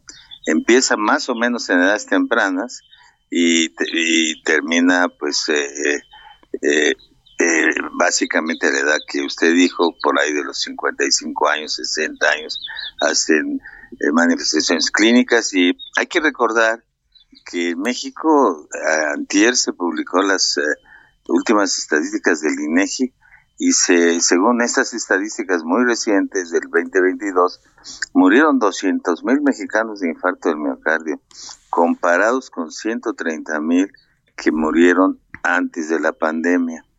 Esto seguramente debido a que pues durante estos dos o tres años que duró la pandemia se desatendieron estos padecimientos en un sistema de salud ya de por sí un poco, digamos, deteriorado o no muy eficiente, ¿verdad? Entonces es un problema de salud pública muy importante y la hipertensión arterial daña y otro de los problemas muy graves es que silenciosa, no, no causa síntomas, ¿no? Y entonces por ello, pues los eh, las pacientes no van al médico, no se les detecta la hipertensión arterial oportunamente, hasta que tiene un infarto de miocardio o una enfermedad cerebrovascular. Así que es un problema muy serio, ¿no? Que hay que atender y que de otra manera causa, como usted ya lo señaló eh, muy oportunamente, pues gastos eh, catastróficos porque pues eh, empezar a tener infartos del miocardio a los 55, 60 años es aún una edad muy productiva y quedan con, si no se mueren, quedan con discapacidades o con sus, eh, digamos, sus tareas disminuidas y con muchas molestias. ¿no? Pues es un gran problema. Entonces. Me, me llama la atención el dato que nos proporciona sobre el número de defunciones por esta enfermedad antes de la pandemia y después de la pandemia. ¿Quiere decir que entonces el tema del COVID sí vino a afectarnos todavía más a las personas No, que pues, padecen esta hipertensión arterial? Ah, no, pues eh, seguramente, ¿no? El, el COVID vino a empujar una serie de padecimientos crónicos que de por sí ya teníamos una estadística eh, muy grave, pues. Eh, hoy en día uno de cada cuatro mexicanos mueren de enfermedades cardiovasculares o van a morir de enfermedades cardiovasculares y el asunto es de que es un, es si los costos económicos, familiares, sociales son enormes y pues a propósito yo no veo eh, nuestros candidatos a ser nuestros futuros eh, dignatarios o presidentes o presidentas de cualquier partido hablen mucho de esto, ¿verdad? Hablan de otras cosas, ¿no? Pero hasta ahora no he visto que hablen de salud. Y un pueblo enfermo es un pueblo que no puede producir lo mismo que un pueblo sano. La salud hay que invertirle. No es un gasto, es una inversión. Y se está gastando poco, se está invirtiendo poco en este país y creo que no se le está dando la atención adecuada, pese a algunos esfuerzos que yo reconozco que se han hecho en, las instituciones públicas, pero no son suficientes. Estamos con un rezago muy importante, rezago que desde luego viene de muchos años atrás. Y otra cosa que quiero precisar, ¿eh? según las últimas estadísticas, menos del 20% de la población hipertensa está tomando adecuadamente los medicamentos y está controlado. O sea, somos muchos hipertensos, la mayor parte no saben que son hipertensos y de estos, de los que saben que son hipertensos, muy pocos están controlados y toman medicamentos adecuadamente. Hoy en día tenemos medicamentos muy modernos, muy eficientes, eh, podemos intervenir eh, con mucha efi- eficiencia porque la tecnología ha mejorado mucho. Sin embargo, pues eh, no parece que esto se traduzca y la prueba son estas espantosas estadísticas que nos presenta hace, dos o tres días la- eh, el INEGI, que es el responsable de cuantificar esto. Además de esos 200 mil muertes por enfermedades cardiovasculares, hay 100 mil más por diabetes. Mm. Eso significa que muchos de estos diabéticos mueren del corazón. Así de que realmente se estima que con unos 250 mil mueren de, eh, de enfermedades cardiovasculares en este país al año. Esto es casi el doble de antes de la pandemia. ¿no? No, la pues- pandemia vino a desencadenar, desencadenar una serie de males bárbaros. ¿Mm? El escenario- viviendo las secuelas de la pandemia. El escenario que nos pinta, doctor, y no es porque usted lo quiera, pues porque es una realidad, sí es para que deba preocuparnos como sociedad, pero también en lo individual, en la familia. Claro, en la- Eh, seguramente en la familia hay alguien que quien padece esta enfermedad y como usted lo dice, anda caminando por ahí sin saberlo y hay muchos mitos sobre esta situación, pero ¿cuáles son los principales, eh, independientemente de que es una enfermedad silenciosa que va atacando y se va apoderando del sistema? eh, ¿Cuáles son los primeros señalamientos en, en síntomas que debíamos de atender? No, se debe tomar la presión arterial a partir de relativamente joven. ¿no? Un, eh, yo recomiendo a las familias que nos escuchan que vayan y compren un manómetro Sí, sí son efectivos. electrónico digital. Hoy se venden en todas las farmacias, son relativamente baratos. El manómetro es un instrumento de botiquín familiar. Deben de aprender a tomarse la presión arterial, que es muy sencillo hoy en día. Basta con oprimir un botón y ya, se hace todo automáticamente. Si las personas reiteradamente tienen por arriba de 140-90, 140-90, reiteradamente, porque pues si a usted lo asusta, eh, lo asusta su jefe o lo asusta o, o- o lo regaña su mujer, pues le va a subir la presión arterial. Eso es natural, pero tiene que ser eh, estas presiones por arriba de 140, que son los umbrales, deben ser eh, digamos, más o menos permanentes. Esta es la definición, ¿verdad? Cuando usted tenga la presión arterial más o menos permanentemente arriba de estas cifras, cuidado. Entonces, muy probablemente que sea hipertenso y que hay que acudir al médico. Ah. Si usted toma los medicamentos adecuados en forma oportuna, son capaces de detener la enfermedad, la progresión de la enfermedad. Y por tanto, posponer pues, la catástrofe cardiovascular, la insuficiencia cardíaca, el infarto y la muerte, ¿no? Doctor Entonces, Enrique. Es una cosa importante. Le agradecemos mucho que haya estado con nosotros y No, gracias por esta reflexión. Gracias a usted. Ojalá que hagan muchos de estos programas, aunque sean estas mini cápsulas, porque pues La noticia no descansa. Usted necesita estar bien informado también el fin de semana. Esto es Informativo El Heraldo Fin de Semana. Regresamos.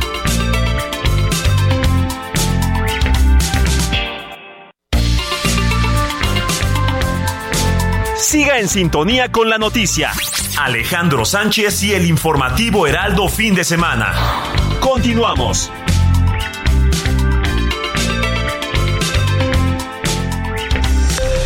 Esto es Noticias a la Hora. Heraldo Radio le informa.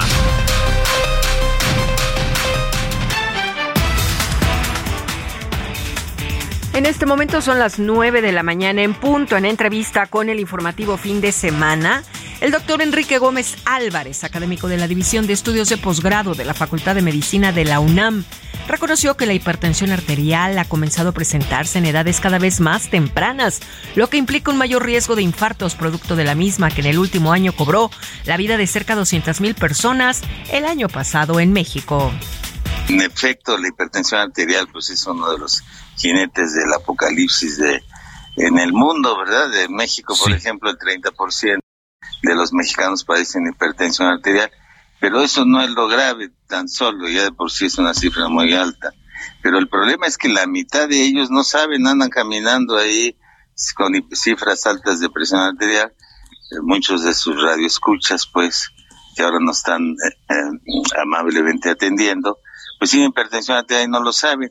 Pero la hipertensión arterial daña todo el árbol arterial, el corazón, el cerebro, el riñón. Empieza más o menos en edades tempranas En otros temas, el gobernador de Veracruz, Cuitláhuac García Jiménez, aseguró que hay tres personas detenidas presuntamente implicadas en el asesinato de la activista y ex candidata a la alcaldía Saima Soraya Zamora García, conocida como Lady Pestañas, asesinada mientras se desplazaba hacia su negocio en el Boulevard Lázaro Cárdenas, en el municipio de Poza Rica. Este viernes, un grupo de 154 migrantes provenientes de la India, Angola, Egipto, Mauritania, Senegal y Angola fueron rescatados por personal del Instituto Nacional de Migración a través de dos operativos realizados en Sonoita, Sonora.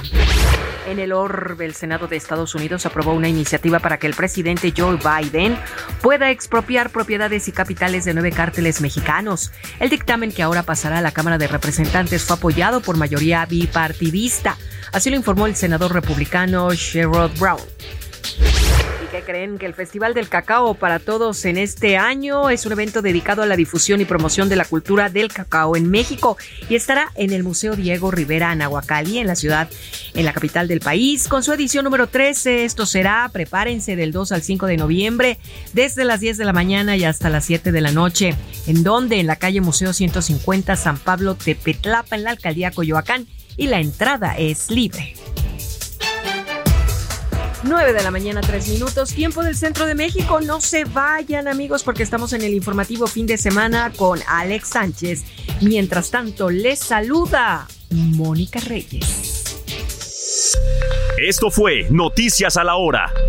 Siga informado, un servicio de Heraldo Media Group.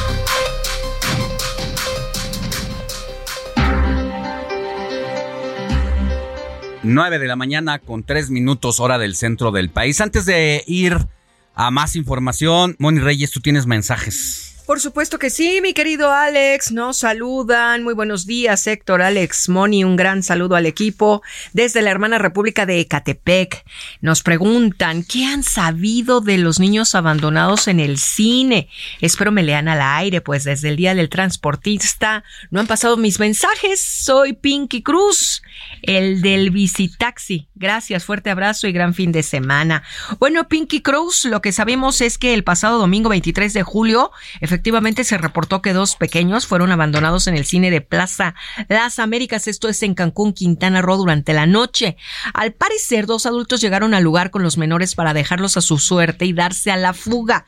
Aún no se ha determinado si la mamá fue víctima de un hecho violento o si decidió, pues, abandonar a los hijos. Las autoridades continúan investigando su paradero. Mientras tanto, pues los dos menores fueron trasladados a las instalaciones del DIF, donde permanecerán bajo el resguardo de las autoridades hasta que por supuesto se esclarezcan los hechos. Y tras realizar las indagatorias se sabe que la mamá de los menores es una mujer llamada Ana Patricia Hernández, tiene 29 años.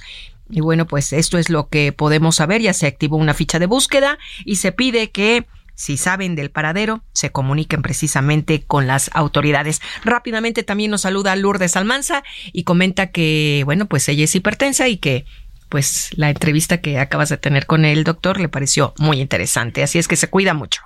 Gracias, Moni Reyes. Nosotros vamos a más información. Entrevista. Informativo fin de semana. Le dimos a conocer antes que nadie en el informativo de fin de semana la detención a Nicolás Petro, hijo del presidente colombiano, por un caso de lavado de dinero. Él junto con su ex esposa han sido capturados por una orden de un juez promovido inicialmente por la Fiscalía de aquel país. Anunció que investigaba penalmente a Nicolás Petro por sus supuestas reuniones con narcotraficantes en la cárcel y por un posible lavado de dinero. Vámonos hasta aquel país. Allá está nuestro compañero periodista independiente Waldir Ochoa, quien tiene todos los detalles porque entiendo que ya se pronunció el presidente sobre este caso. Querido Waldir, buenos días.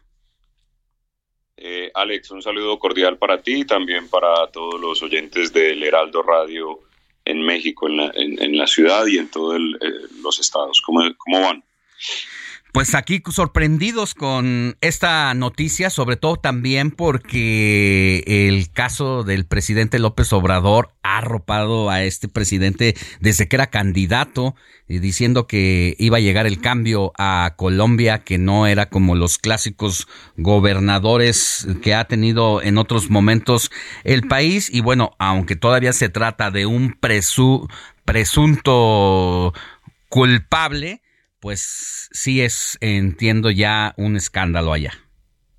Sí, hay, que hacer un contexto, Alex, importante, me parece. Hace ya unos meses eh, la revista Semana en Colombia publicó una entrevista muy, muy, muy explosiva con la que ya es hoy expareja de Nicolás Petro de Vázquez, en la que esa ex esposa contaba que él recibió 600 millones de pesos del ex narcotraficante Santander López Sierra, que es conocido con el alias del hombre Malboro, y unos 400 millones de pesos de parte del hijo de otro eh, narcotraficante turco Ilzaca. Aunque estos dineros inicialmente, y así lo dijo eh, Dey, eh, iban a la campaña presidencial de Gustavo Petro, pues al parecer Nicolás los tomó para adquirir una lujosa vivienda y otras propiedades en Barranquilla y en el departamento del Atlántico, donde él es diputado, él es eh, diputado de ese departamento, de ese estado. Así que todo esto viene a partir de esas eh, declaraciones y esa entrevista. Mm. La Fiscalía eh, ha estado investigando y tomó, digamos, esta decisión en la mañana de hoy. Ellos fueron detenidos en la costa caribe y están siendo trasladados a Bogotá. Como bien lo señalaba ya el presidente Gustavo Petro, se ha pronunciado a través de su cuenta de Twitter, es un tuitero intensivo, hoy está casi que gobernando por Twitter y lo que ha dicho es que han sido capturados por la fiscalía mi hijo Nicolás y su esposa Deis como persona y padre me duele mucho tanta autodestrucción y el que uno de mis hijos pase por la cárcel como presidente de la República, aseguro que la Fiscalía tenga todas las garantías de mi parte para proceder de acuerdo a la ley.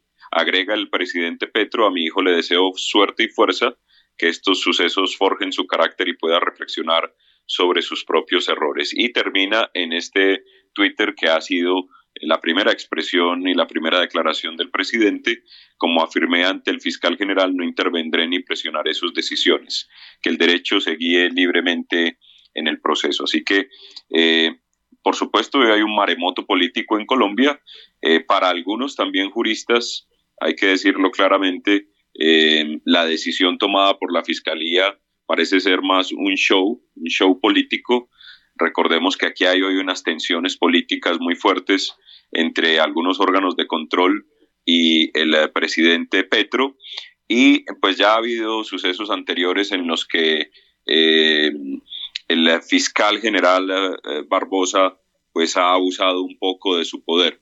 Esto no quiere decir, y aquí quiero ser muy claro, que no haya razones para la investigación a Nicolás Petro, que no haya razones para una eventual imputación de cargos y sobre todo que no haya elementos eh, de juicio para investigar sobre una financiación ilegal de la campaña presidencial eh, de Gustavo Petro. Pero mm, es sin duda hoy una noticia muy, muy explosiva que tiene, reitero, al mundo político y nacional conmocionado. Les llama mucho la atención esta declaración que hace en Twitter, como bien señalas, que dice que como persona y padre me duele mucho tanta autodestrucción y el que uno de mis hijos pase por la cárcel. ¿Qué querrá decir eso? ¿Que está aceptando las acusaciones que pesan en contra de Nicolás? Eh, pues eh, justamente, digamos, el, almendrón de esta, de, de esta situación es eh, porque bien lo señalaba la ex esposa de Nicolás Petro, los dineros que recibió de estos narcotraficantes, eh, Nicolás Petro, son dineros que iban dirigidos a la campaña presidencial en 2022 de Gustavo Petro. Y a esto habría que sumarle otro capítulo que se produjo meses atrás también, en los que eh, se conocieron unos audios, una conversación entre Armando Benedetti, un político colombiano que fue pieza clave en la campaña de Gustavo Petro, un político tradicional que ha pasado y desfilado por todos los partidos y que lo apoyó a él en esta última campaña presidencial. Y en esa conversación le decía a Laura Sarabia, quien era eh, la jefe eh, de gabinete, por llamarla de alguna manera, de Gustavo Petro, le decía que eh, tenía él muchos secretos guardados y que y que si a él le pasaba algo, pues se iba a conocer todo lo que había pasado en campaña, incluso los dineros que habían ingresado a campaña. Este tema también estaba en investigación, pero mm, lo que hay aquí real es que existe mm, unos elementos y existen unas informaciones que dan cuenta de una posible financiación ilegal de la campaña de Petro.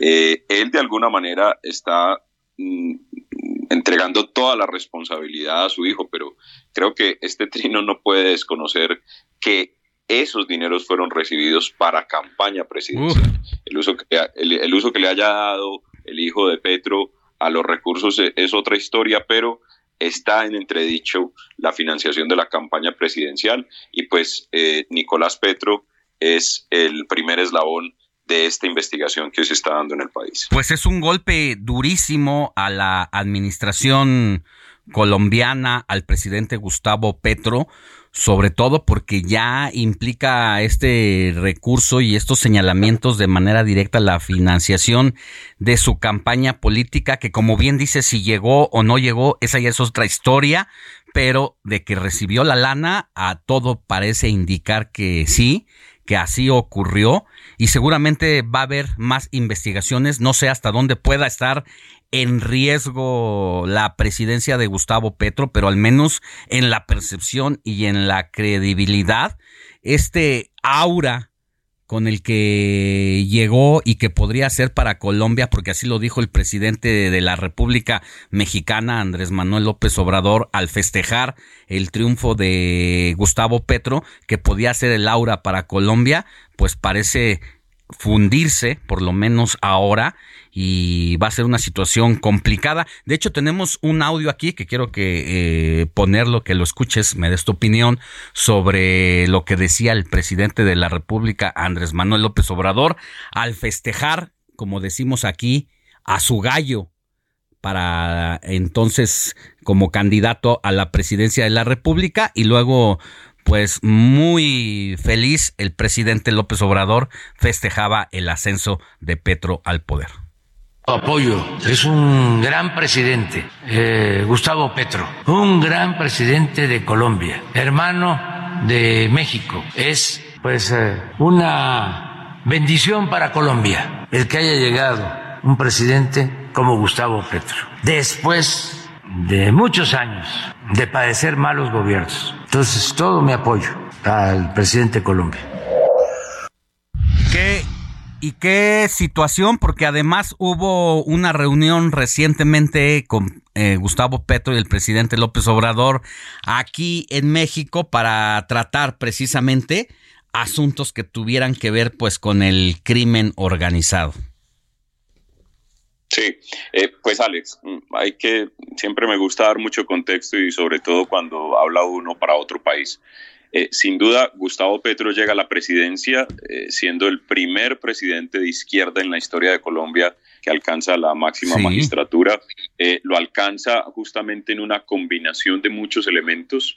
Uno, un sector de la población hastiado justamente de la politiquería tradicional, un, un, escenario pospandémico en el que sin duda la pobreza y el hambre tuvieron eh, crecimientos en el país, la sensación de inconformismo sobre el manejo del Estado por parte de quien estaba en ese momento de presidente y todo eso se sumó, pero hay que sumarle otro elemento que es clave y es Gustavo Petro también pudo llegar a la presidencia por alianzas con políticos tradicionales en todas las regiones del país que hubiera sido impensable en épocas anteriores, e incluso en sus campañas anteriores, que él hubiera recibido en campaña.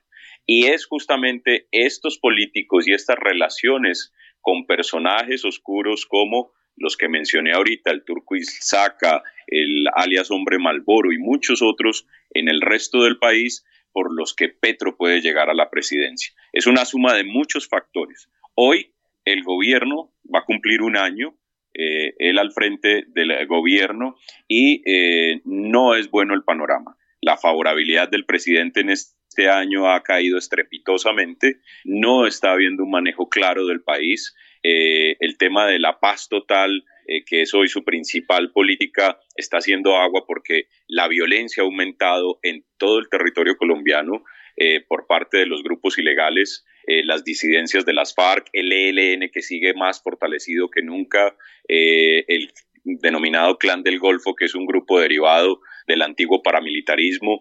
Así que hoy la situación no es buena y a esto se suman esta serie de escándalos. Primero, el de Nicolás Petro, que estalló, mm, fue el primero de los escándalos que estalló cuando sale esta entrevista de la ex esposa de Vázquez y luego también las explosivas eh, eh, grabaciones de las conversaciones entre Armando Benedetti y Laura Sarabia que costó la renuncia de Laura Sarabia, la mano derecha del presidente Gustavo Petro, la jefe de gabinete del, presidente, y que también tiene en este momento en investigaciones mm. al antes eh, senador, eh, luego con este gobierno eh, embajador de Colombia ante Venezuela y que ya también fue retirado de ese cargo Armando Benedetti. Así que seguimos en un escenario de escándalo, seguimos en un escenario muy complejo donde hay una mezcla de falta de liderazgo, de falta de administración del país, pero también mezclado con todos estos factores y en una polarización, en un estilo presidencial y un estilo de Petro que es muy similar al de López Obrador de polarización en el país, o sea, de generar polarización, de llevar esto a una lucha de clases, a una lucha entre poderosos, a una lucha de él contra las élites históricas del país. Eh, así que estamos en un momento muy complejo y esta situación de hoy, esta detención del hijo de Nicolás Petro, que insisto, muchos juristas han dicho, y en esto también quiero ser muy claro, que no era necesario, bastaba con una imputación de cargos, no era necesario hacer este show eh, de detención, pero que sin duda sigue profundizando el malestar sobre el gobierno y la dificultad de gobernabilidad del presidente Petro. Bueno. Pues en un año le ha bastado a el presidente Petro para hacer agua a su credibilidad, su gobierno, y vamos a ver qué va a pasar en septiembre porque se tenía programada una visita, el propio Andrés Manuel López Obrador anunció que lo visitaría a su amigo Petro el 8 y 9 de septiembre para tratar temas como la migración y la lucha contra las drogas y que incluso pues se iban a tomar decisiones importantes allá, pero ya con el tema de que este triunfo presidencial y la campaña de Petro podría estar financiado por grupos del narcotráfico, pues va cambiando los escenarios. Vamos a estar muy pendiente, querido Waldir Ochoa. Yo agradezco muchísimo que hayas estado con nosotros y que nos hayas ofrecido todo este panorama, estos contextos precisamente para saber en dónde están parados los colombianos y su presidente de la República. Eh, Alex, muchas gracias a ti por, por estos minutos. Simplemente hacer hincapié en algo y es eh, que eh, se investigue, que opere la justicia.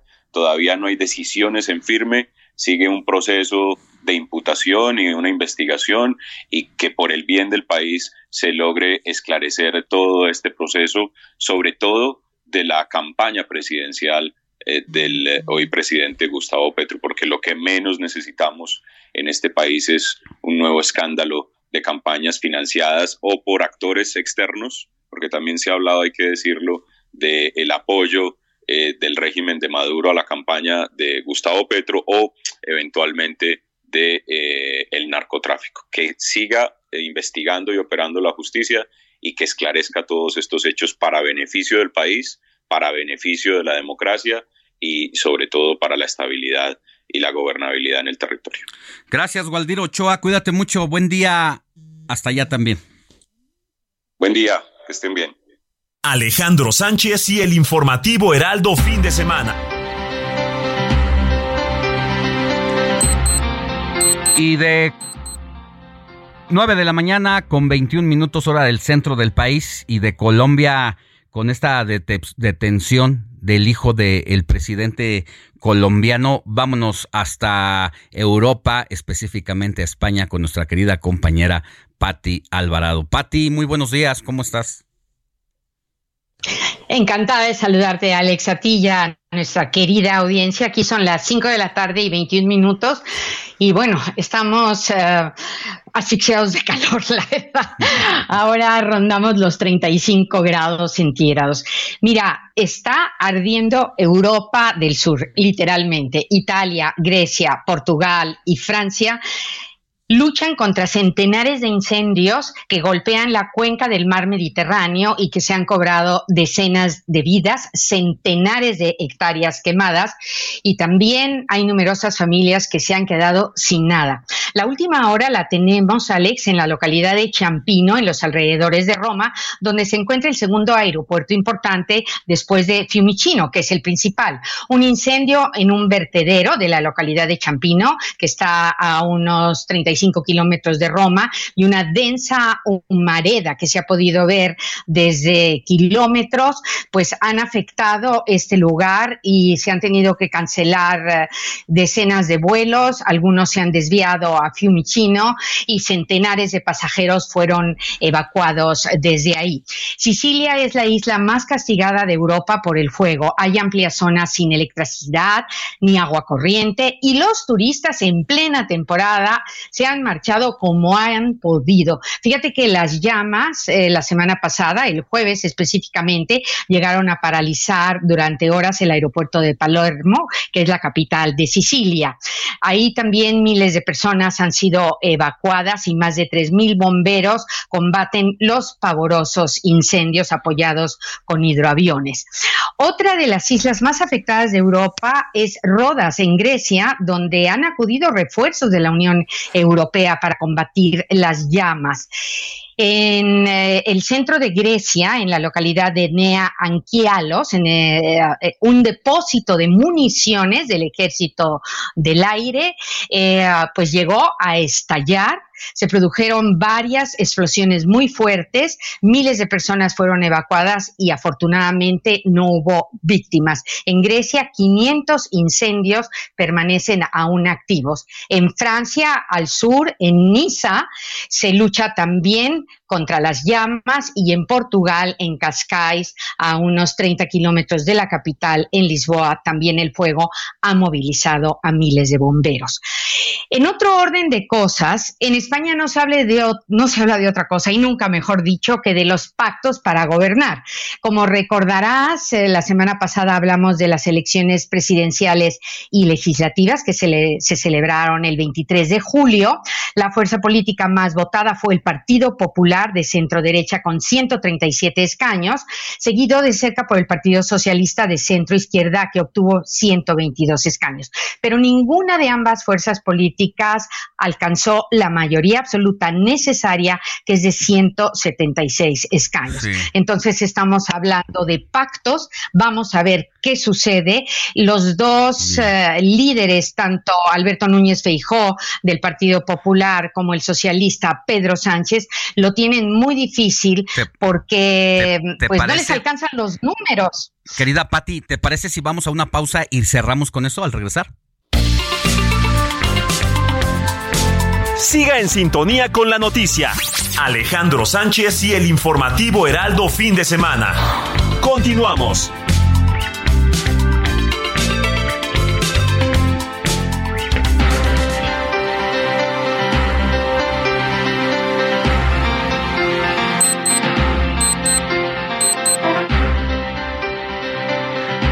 9 de la mañana con 30 minutos hora del centro del país. Antes de irnos a la pausa, platicábamos con nuestra querida Patti Alvarado, corresponsal de El Heraldo Media Group en España, y nos decías, Patti, sobre estos resultados de las elecciones de la semana pasada, cómo quedaba configurado el Congreso, eh, con el, cómo quedaba repartido el poder.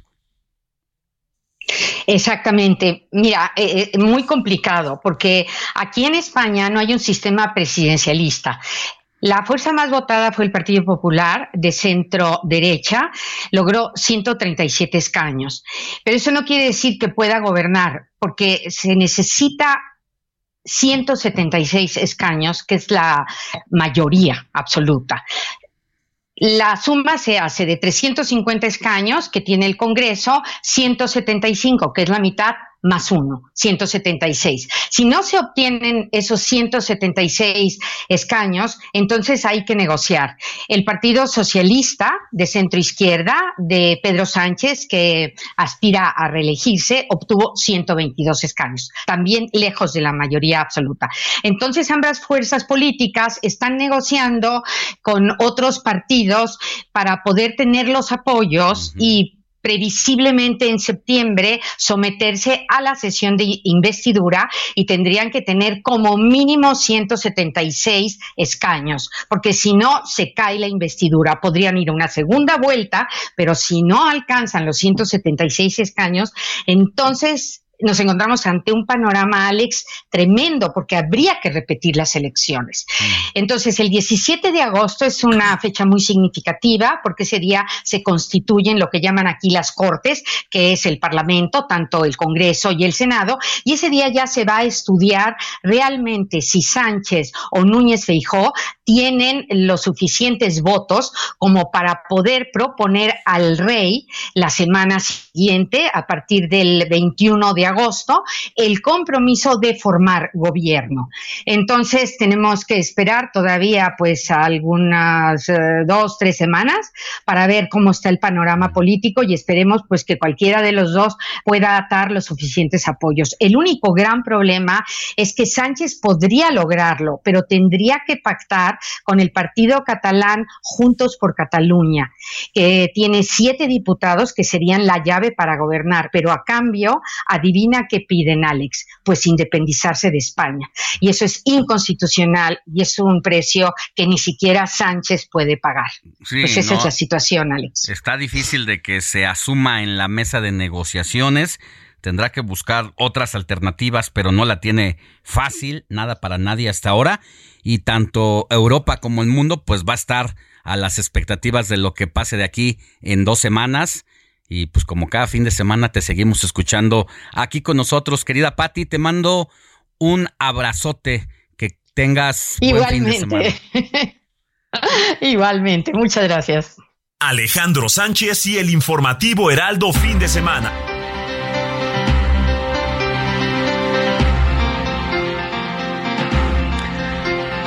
Antes de irnos a otra información, le cuento que el gobernador de Nayarit, Miguel Ángel Navarro Quintero, secundó este viernes la promesa del presidente López Obrador sobre el sector salud, asegurando que a finales de este año ese servicio en la entidad se podrá comparar con los mejores del mundo.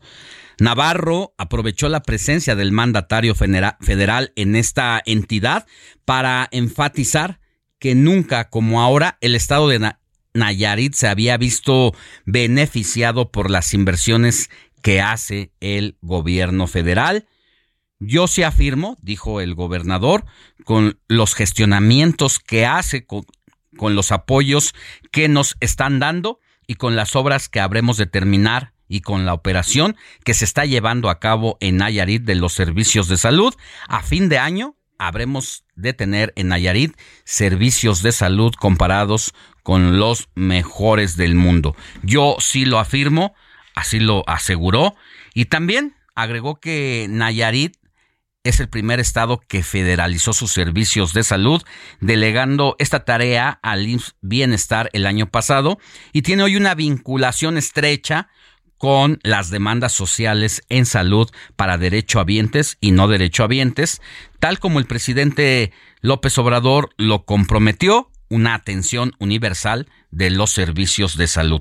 Sobre las obras de infraestructura, destacó que a finales del 2023 también concluyen las obras en aeropuerto de Tepic, que desde esta semana tiene categoría de internacional, resaltó otras obras como la autopista de Tepic a Compostela, la de Compostela a las Varas y la autopista de las Varas a Bahía de Banderas. Esto es lo que dijo el gobernador.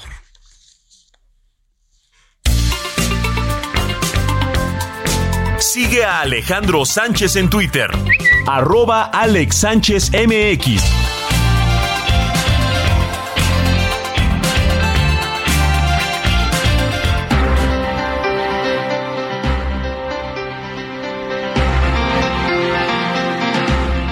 Cuando en este momento son las 9 de la mañana con 36 minutos hora del centro de México, en información de último momento todavía, le comento que ante más de 200 destacadas queretanas entre las que asistieron empresarias, activistas y lideresas, se presentó con éxito el movimiento nacional por ella, por todas. Esto también para cerrar filas con Claudia Sheinbaum, la aspirante a la coordinación nacional de los comités de defensa de la cuarta transformación y se presentó el movimiento nacional por ella, por todas, como les comenté que tiene como objetivo también llevar por primera vez a una mujer a la presidencia de México. Las mujeres queretanas del sector empresarial y social se sumaron a este proyecto, a esta iniciativa femenina que cada día toma mayor fuerza en todo el país. Y rápido, mi querido Alex, para ya continuar con nuestro querido Luis Ramírez en Mundo Inmobiliario, quien ya, por cierto, ya lo tenemos en la línea. Rápidamente les informo de última hora también, la Fiscalía francesa aseguró que las investigaciones continúan con respecto a la violación desafortunadamente que sufrió una ciudadana mexicana en la ciudad de París. De acuerdo con los medios locales, la turista mexicana habría sido agredida por cinco sujetos, de los cuales dos ya habían sido detenidos, pero como pasa en otros lados, no sé dónde me recuerda esto, Alex, ya fueron liberados. A ver, abrimos el informativo de fin de semana justo con esta tragedia que ha sido para los mexicanos en el exterior porque a este momento, además de que están llegando a México los cuerpos de una familia de cinco integrantes que murieron en los Alpes de un accidente de helicóptero. Están llegando sus restos a México. Además, hay tres mexicanos desaparecidos en distintas partes del mundo. Uno en Bélgica, José Esquivel, de 35 años. Otra en Berlín, María Fernanda Sánchez, de 22 años. Y también está el caso de Carlos Aranda, de 30 años, quien desapareció en Canadá. Ahora, desafortunadamente, esta mexicana turista atacada y violada de manera tumultuoria por más de cinco sujetos en las inmediaciones de la Torre Eiffel y cuyas detenciones pues ya fueron liberados dos sujetos. Es una situación muy complicada para los mexicanos en el mundo. Así es, Alex, y por supuesto que vamos a seguir al pendiente y cualquier actualización, por supuesto que la estaremos dando a conocer aquí en el informativo o bien en los servicios informativos del Heraldo Radio. Gracias, Héctor.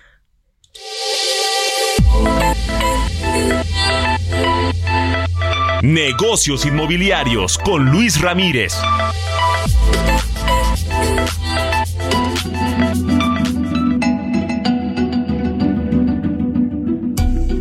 Mi querido Luis Ramírez, muy buenos días. ¿De qué nos vas a hablar hoy? Querido Alex, me da muchísimo gusto saludarte y bueno, en esta ocasión te quiero comentar acerca de la importancia de la capacitación en el sector inmobiliario. Tú sabes que cuando se lleva a cabo una operación inmobiliaria, pues muchas veces estamos eh, pues llevando a cabo una operación con el patrimonio de vida de una persona. Aunque las personas compran inmuebles varias veces en la vida, sin duda, eh, pues imagínate no tener la capacitación podría hacer que se perdiera la operación, que se perdiera el inmueble si no hay una buena capacitación jurídica. Y eh, pues es que, mi querido Alex, te cuento que en una operación inmobiliaria he detectado que intervienen por lo menos 10 distintas profesiones, 10 distintas disciplinas o más. Y hablo, por supuesto, de los abogados, de los fiscalistas, los contadores, los evaluadores, claro que los arquitectos, y así podría seguir con una lista de puntos a verificar. Y es que, bueno, sin duda, eh, estas implementaciones eh, o estos conocimientos te llevan a implementar técnicas y estrategias, procesos, por supuesto, que van a llevar a éxito tu operación inmobiliaria. Esto aplica para quienes ya se dedican al sector inmobiliario, pero también fíjate que hay una oportunidad increíble de poder desarrollarse como empresario, de emprender en el mundo inmobiliario, empezando con tu propia inmobiliaria iniciando y pues dedicándote a vender inmuebles, pero sobre todo no a vender, sino a dar una asesoría profesional, que es lo que hoy hace falta. Fíjate, mucho se habla, por ejemplo, de las nuevas tecnologías y se habla de que hoy con un clic puedes comprar una casa. Esto es cierto, pero también es cierto que en el caso de Latinoamérica, por ejemplo, y yo creo que en la mayoría de los países, pero sobre todo en Latinoamérica y México, desde luego, se requiere todavía y se va a requerir siempre una asesoría profesional, es decir, que alguien te dé el visto bueno, ¿no? Pero alguien que sepa, no alguien que te diga cuántas recámaras tiene la propiedad, alguien que te diga cuántos metros cuadrados, eso ya lo sabes desde que ves el anuncio. Más bien es alguien que te diga precisamente si te recomienda o no, si va a ser rentable o no, o si va a ser negocio o no. Eso es lo que estamos buscando. Y fíjate que desarrollé con Lorena Goca, eh, entre las múltiples actividades que tenemos, eh, un entrenamiento que se denomina Inicia tu inmobiliaria. Lo hicimos y lo venimos trabajando desde hace más o menos ocho meses, lo acabamos de lanzar y este fin de semana eh, justo inicia, ya tenemos cientos de personas inscritas a este entrenamiento que se llama así, Inicia tu inmobiliaria y que de verdad es un entrenamiento para personas que quieren emprender de cero en el mundo inmobiliario o personas que ya tienen una inmobiliaria y quieren mejorarla o personas que ya trabajan en una inmobiliaria y quieren dar ese paso. El mundo inmobiliario, nada más para que se dé una idea a tu audiencia, querido Alex, impacta en más del 12.43% del Producto Interno Bruto de nuestra economía. Es una actividad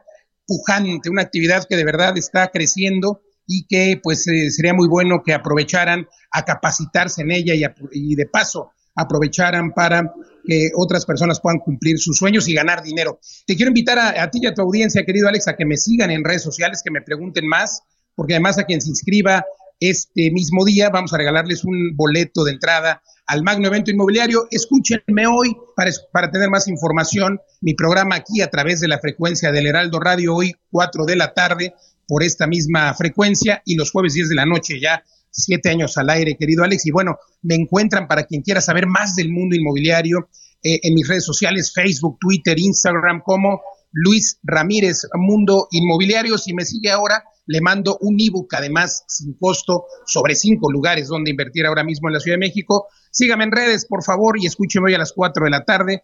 Las redes, querido Alex Luis Ramírez, Mundo Inmobiliario. ¿Y tú cómo ves? ¿Hay que capacitarse o crees que sea más fácil no capacitarse? No, no, no. Si quieres ser próspero y hacer dinero de esto, pues hay que mantener la capacitación constante. Así que ahí te estaremos buscando. Pues muchísimas gracias, querido Alex. Te mando un abrazo a la cabina. Cuídate y te escuchamos hoy a las 4 de la tarde. Gracias, Luis. Hasta luego. Sigue a Alejandro Sánchez en Twitter. Arroba Alex Sánchez MX.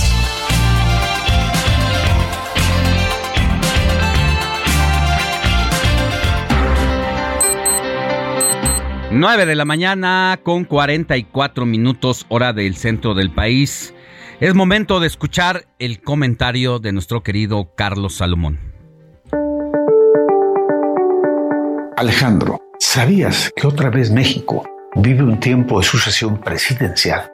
Pero en esta ocasión está adelantada y polarizada. Adelantarla es grave, pero es más grave polarizarla. Polarizar es construir y contraponer identidades a partir de una división, y esta división raramente atiende a razones, sino a emociones primarias. Ambos lados que están polarizados subestiman el poder de la venganza del orgullo, de la culpa, el placer o la indignación. Echado a andar el tigre, es muy difícil controlar el odio de los pobres a los ricos o a los que la otra parte acusa de abusos y corrupción. En junio de 2024 debe haber un nuevo presidente, nuevos gobernadores, Congreso Federal y miles de nuevos alcaldes. Pero junto a ellos habrán los viejos y los nuevos problemas que se han creado en los últimos años. El México desigual sigue existiendo la corrupción ha cambiado de piel como las culebras y los jóvenes siguen esperando que las promesas electorales de todos los partidos sean realidad algún día, algún día de estos. Todos sin excepción han violado las leyes electorales que rigen el actual proceso electoral.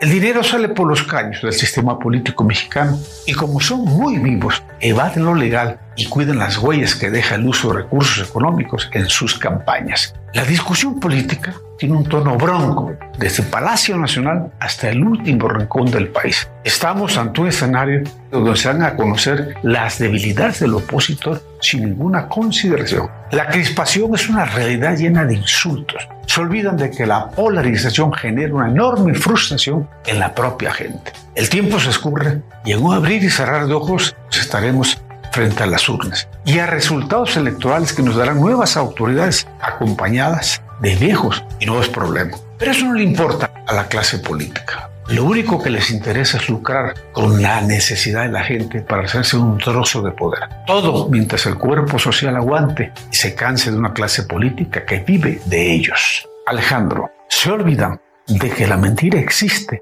hasta que la verdad llega. Alejandro Sánchez y el informativo Heraldo fin de semana. Mire, antes de ir a los temas deportivos, le cuento que el menor del kinder de Cuautitlán Izcalli, ¿lo recuerda?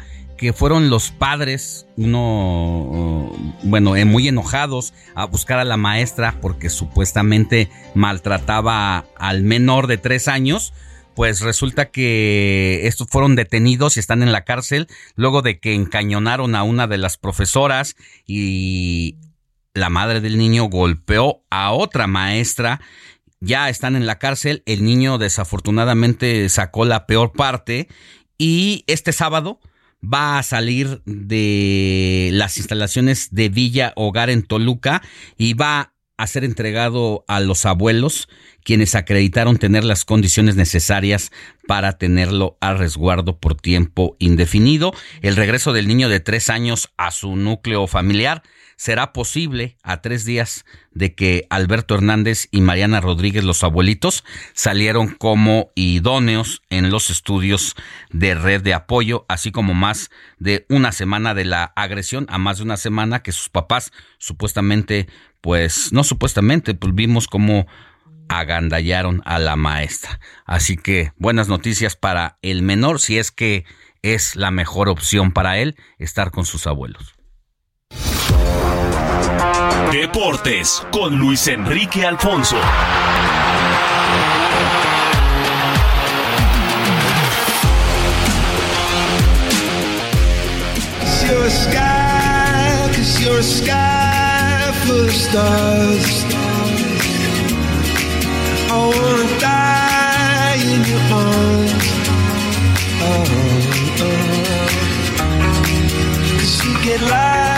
Mi querido Luis Enrique, muy buenos días. Ahora, ¿contra quién la traes? ¿Qué tal, mi querido Alex? ¿Cómo estamos? Oye, qué buena música de sábado, Ah, ¿eh? pues ya sabes, DJ Kike así te recibe. Qué bueno, hoy, hoy me siento más contento, incluso hasta la, propia letra, la- el propio ritmo, creo que obviamente hace, hace, hace que uno sienta cositas. Oye, este, pues está- estoy aquí guacheando la, la carrera, la Sprint Showdown de, de Fórmula 1, que eh, es un, es un circo por el clima que hay en Bélgica, en esta región de Spa-Francorchamps, y en donde llueve, no llueve, se seca, pero no se seca, entonces eh, no se sabe si se va a correr, son poquitas vueltas, Checo sale octavo, no calificó bien por un tema de tráfico y mala estrategia de Red Bull, entonces la cosa sí está media, media brava, en un circuito que para mí es el, es el mejor, es, es espectacular el circuito de Spa-Francorchamps, y que pues trae esta duda si se va a acabar o no, o se van a repartir puntos o no, y la gente está muy interesada porque pues es, es la verdad, es la última fecha antes del parón veraniego, mi querido Alex. Oye, y es que además, pues, recuperó las esperanzas y se la devolvió a todos los seguidores el Checo Pérez en la pasada eh, carrera que tuvo. Eh, tuvo participación en el podio, pero pues entonces ahorita debe estar que trina. Bueno, ayer, ayer fue la calificación para la carrera de mañana y va a arrancar segundo por la penalización de Verstappen. O sea, mañana, que es la buena, mañana va a estar buenísima, mañana no hay que perdérsela. Eh, pero hoy es la cual y es una carrera chiquita que reparte eh, algunos puntos, Ya. pero mañana es la buena. Entonces, mañana va a estar buena el agarrón con, con Leclerc en la salida y Verstappen va, va a estar ahí, va a, sacar- va a salir sexto por la penalización, pero seguro va a estar ahí. Por otro lado, Alex, ¿qué, qué te ha parecido? ¿Has visto algo de la League Cup o- honra- honradamente? ¿Has visto algo? Pues nada más a Messi.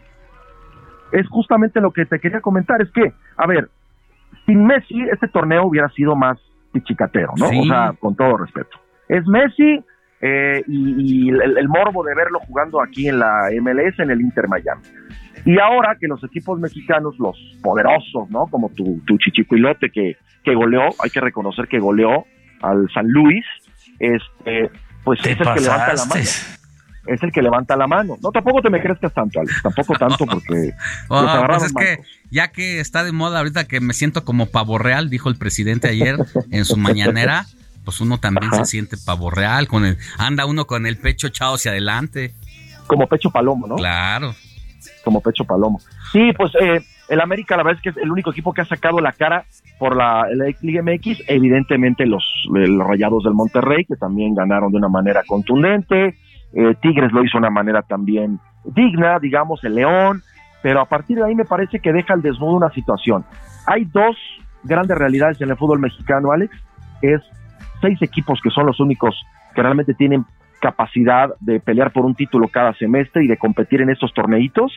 Y lo demás, que una vez que se abolió el ascenso y el descenso, caso Querétaro, Necaxa, Juárez, pues la verdad es que son mediocres y, y nada más nadan de muertito, porque como no hay descenso, eh, pues juegan o compran, prestan jugadores o uno que otro ahí, este partido que dan. Por ejemplo, el Necaxa tiene cinco victorias en 40 partidos, eh, Alex, cinco de 40 y va a estos, a estos torneos con equipos malos también de la MLS y los golean. Entonces, hay una gran reflexión de que, una, se requiere modificar el ascenso y el descenso urgente para meterle presión a los equipos, para que eleven el nivel, porque muchos me pueden decir, pues si en España es igual, en Inglaterra es igual. Sí, pero no podemos comparar estos esquemas. En México... Me Hay niveles. ¿no? Ese ¿Qué que- pusieron? Hay niveles. A ver, ¿Hay Quique, otra niveles? vez. Hay niveles. Correcto, correcto, mi preciso, correcto, hay niveles. Oye, pues, no, tienes razón, pero yo creo que deberían de, de pegarles donde más les duele, a ver si no juegan bien en las finanzas. Sí, pues sería lo ideal, pero eh, de- o sea, imagínate, no se van a dar un balazo en el pie porque eso los tienen que autorizar ellos mismos. o sea, eso es lo ridículo, que los dueños ah, son los Sí. que evalúan y ejecutan las reglas y no van a decir va a haber un castigo económico porque solitos ellos se van a perjudicar, ¿no? Así es, mi querido Luis Enrique, pues nos quedamos esperándote aquí con... Yo ni me eché nada, ni mi proteína, nada en la mañana, porque dije...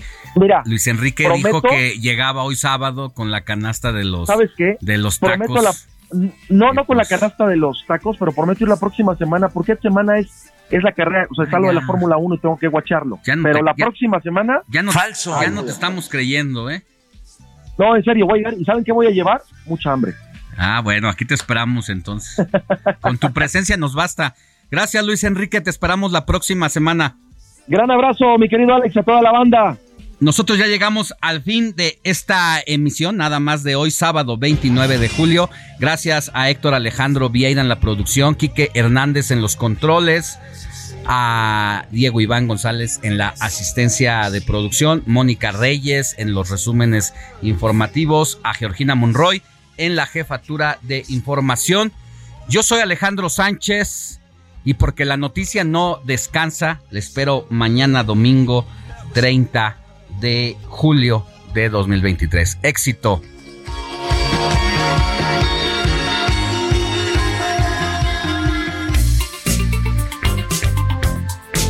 Heraldo Media Group presentó Alejandro Sánchez y el informativo Heraldo fin de semana. La información y el entretenimiento que usted necesita para estar enterado también en su descanso. Por el Heraldo Radio, con la H que sí suena y ahora también se escucha.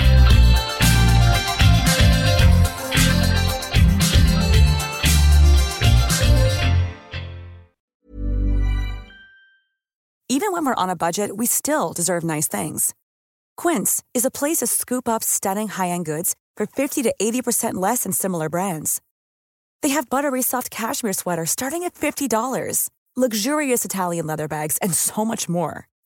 Plus, Quince only works with factories that use safe, ethical, and responsible manufacturing. Get the high-end goods you'll love without the high price tag with Quince. Go to quince.com/style for free shipping and 365-day returns.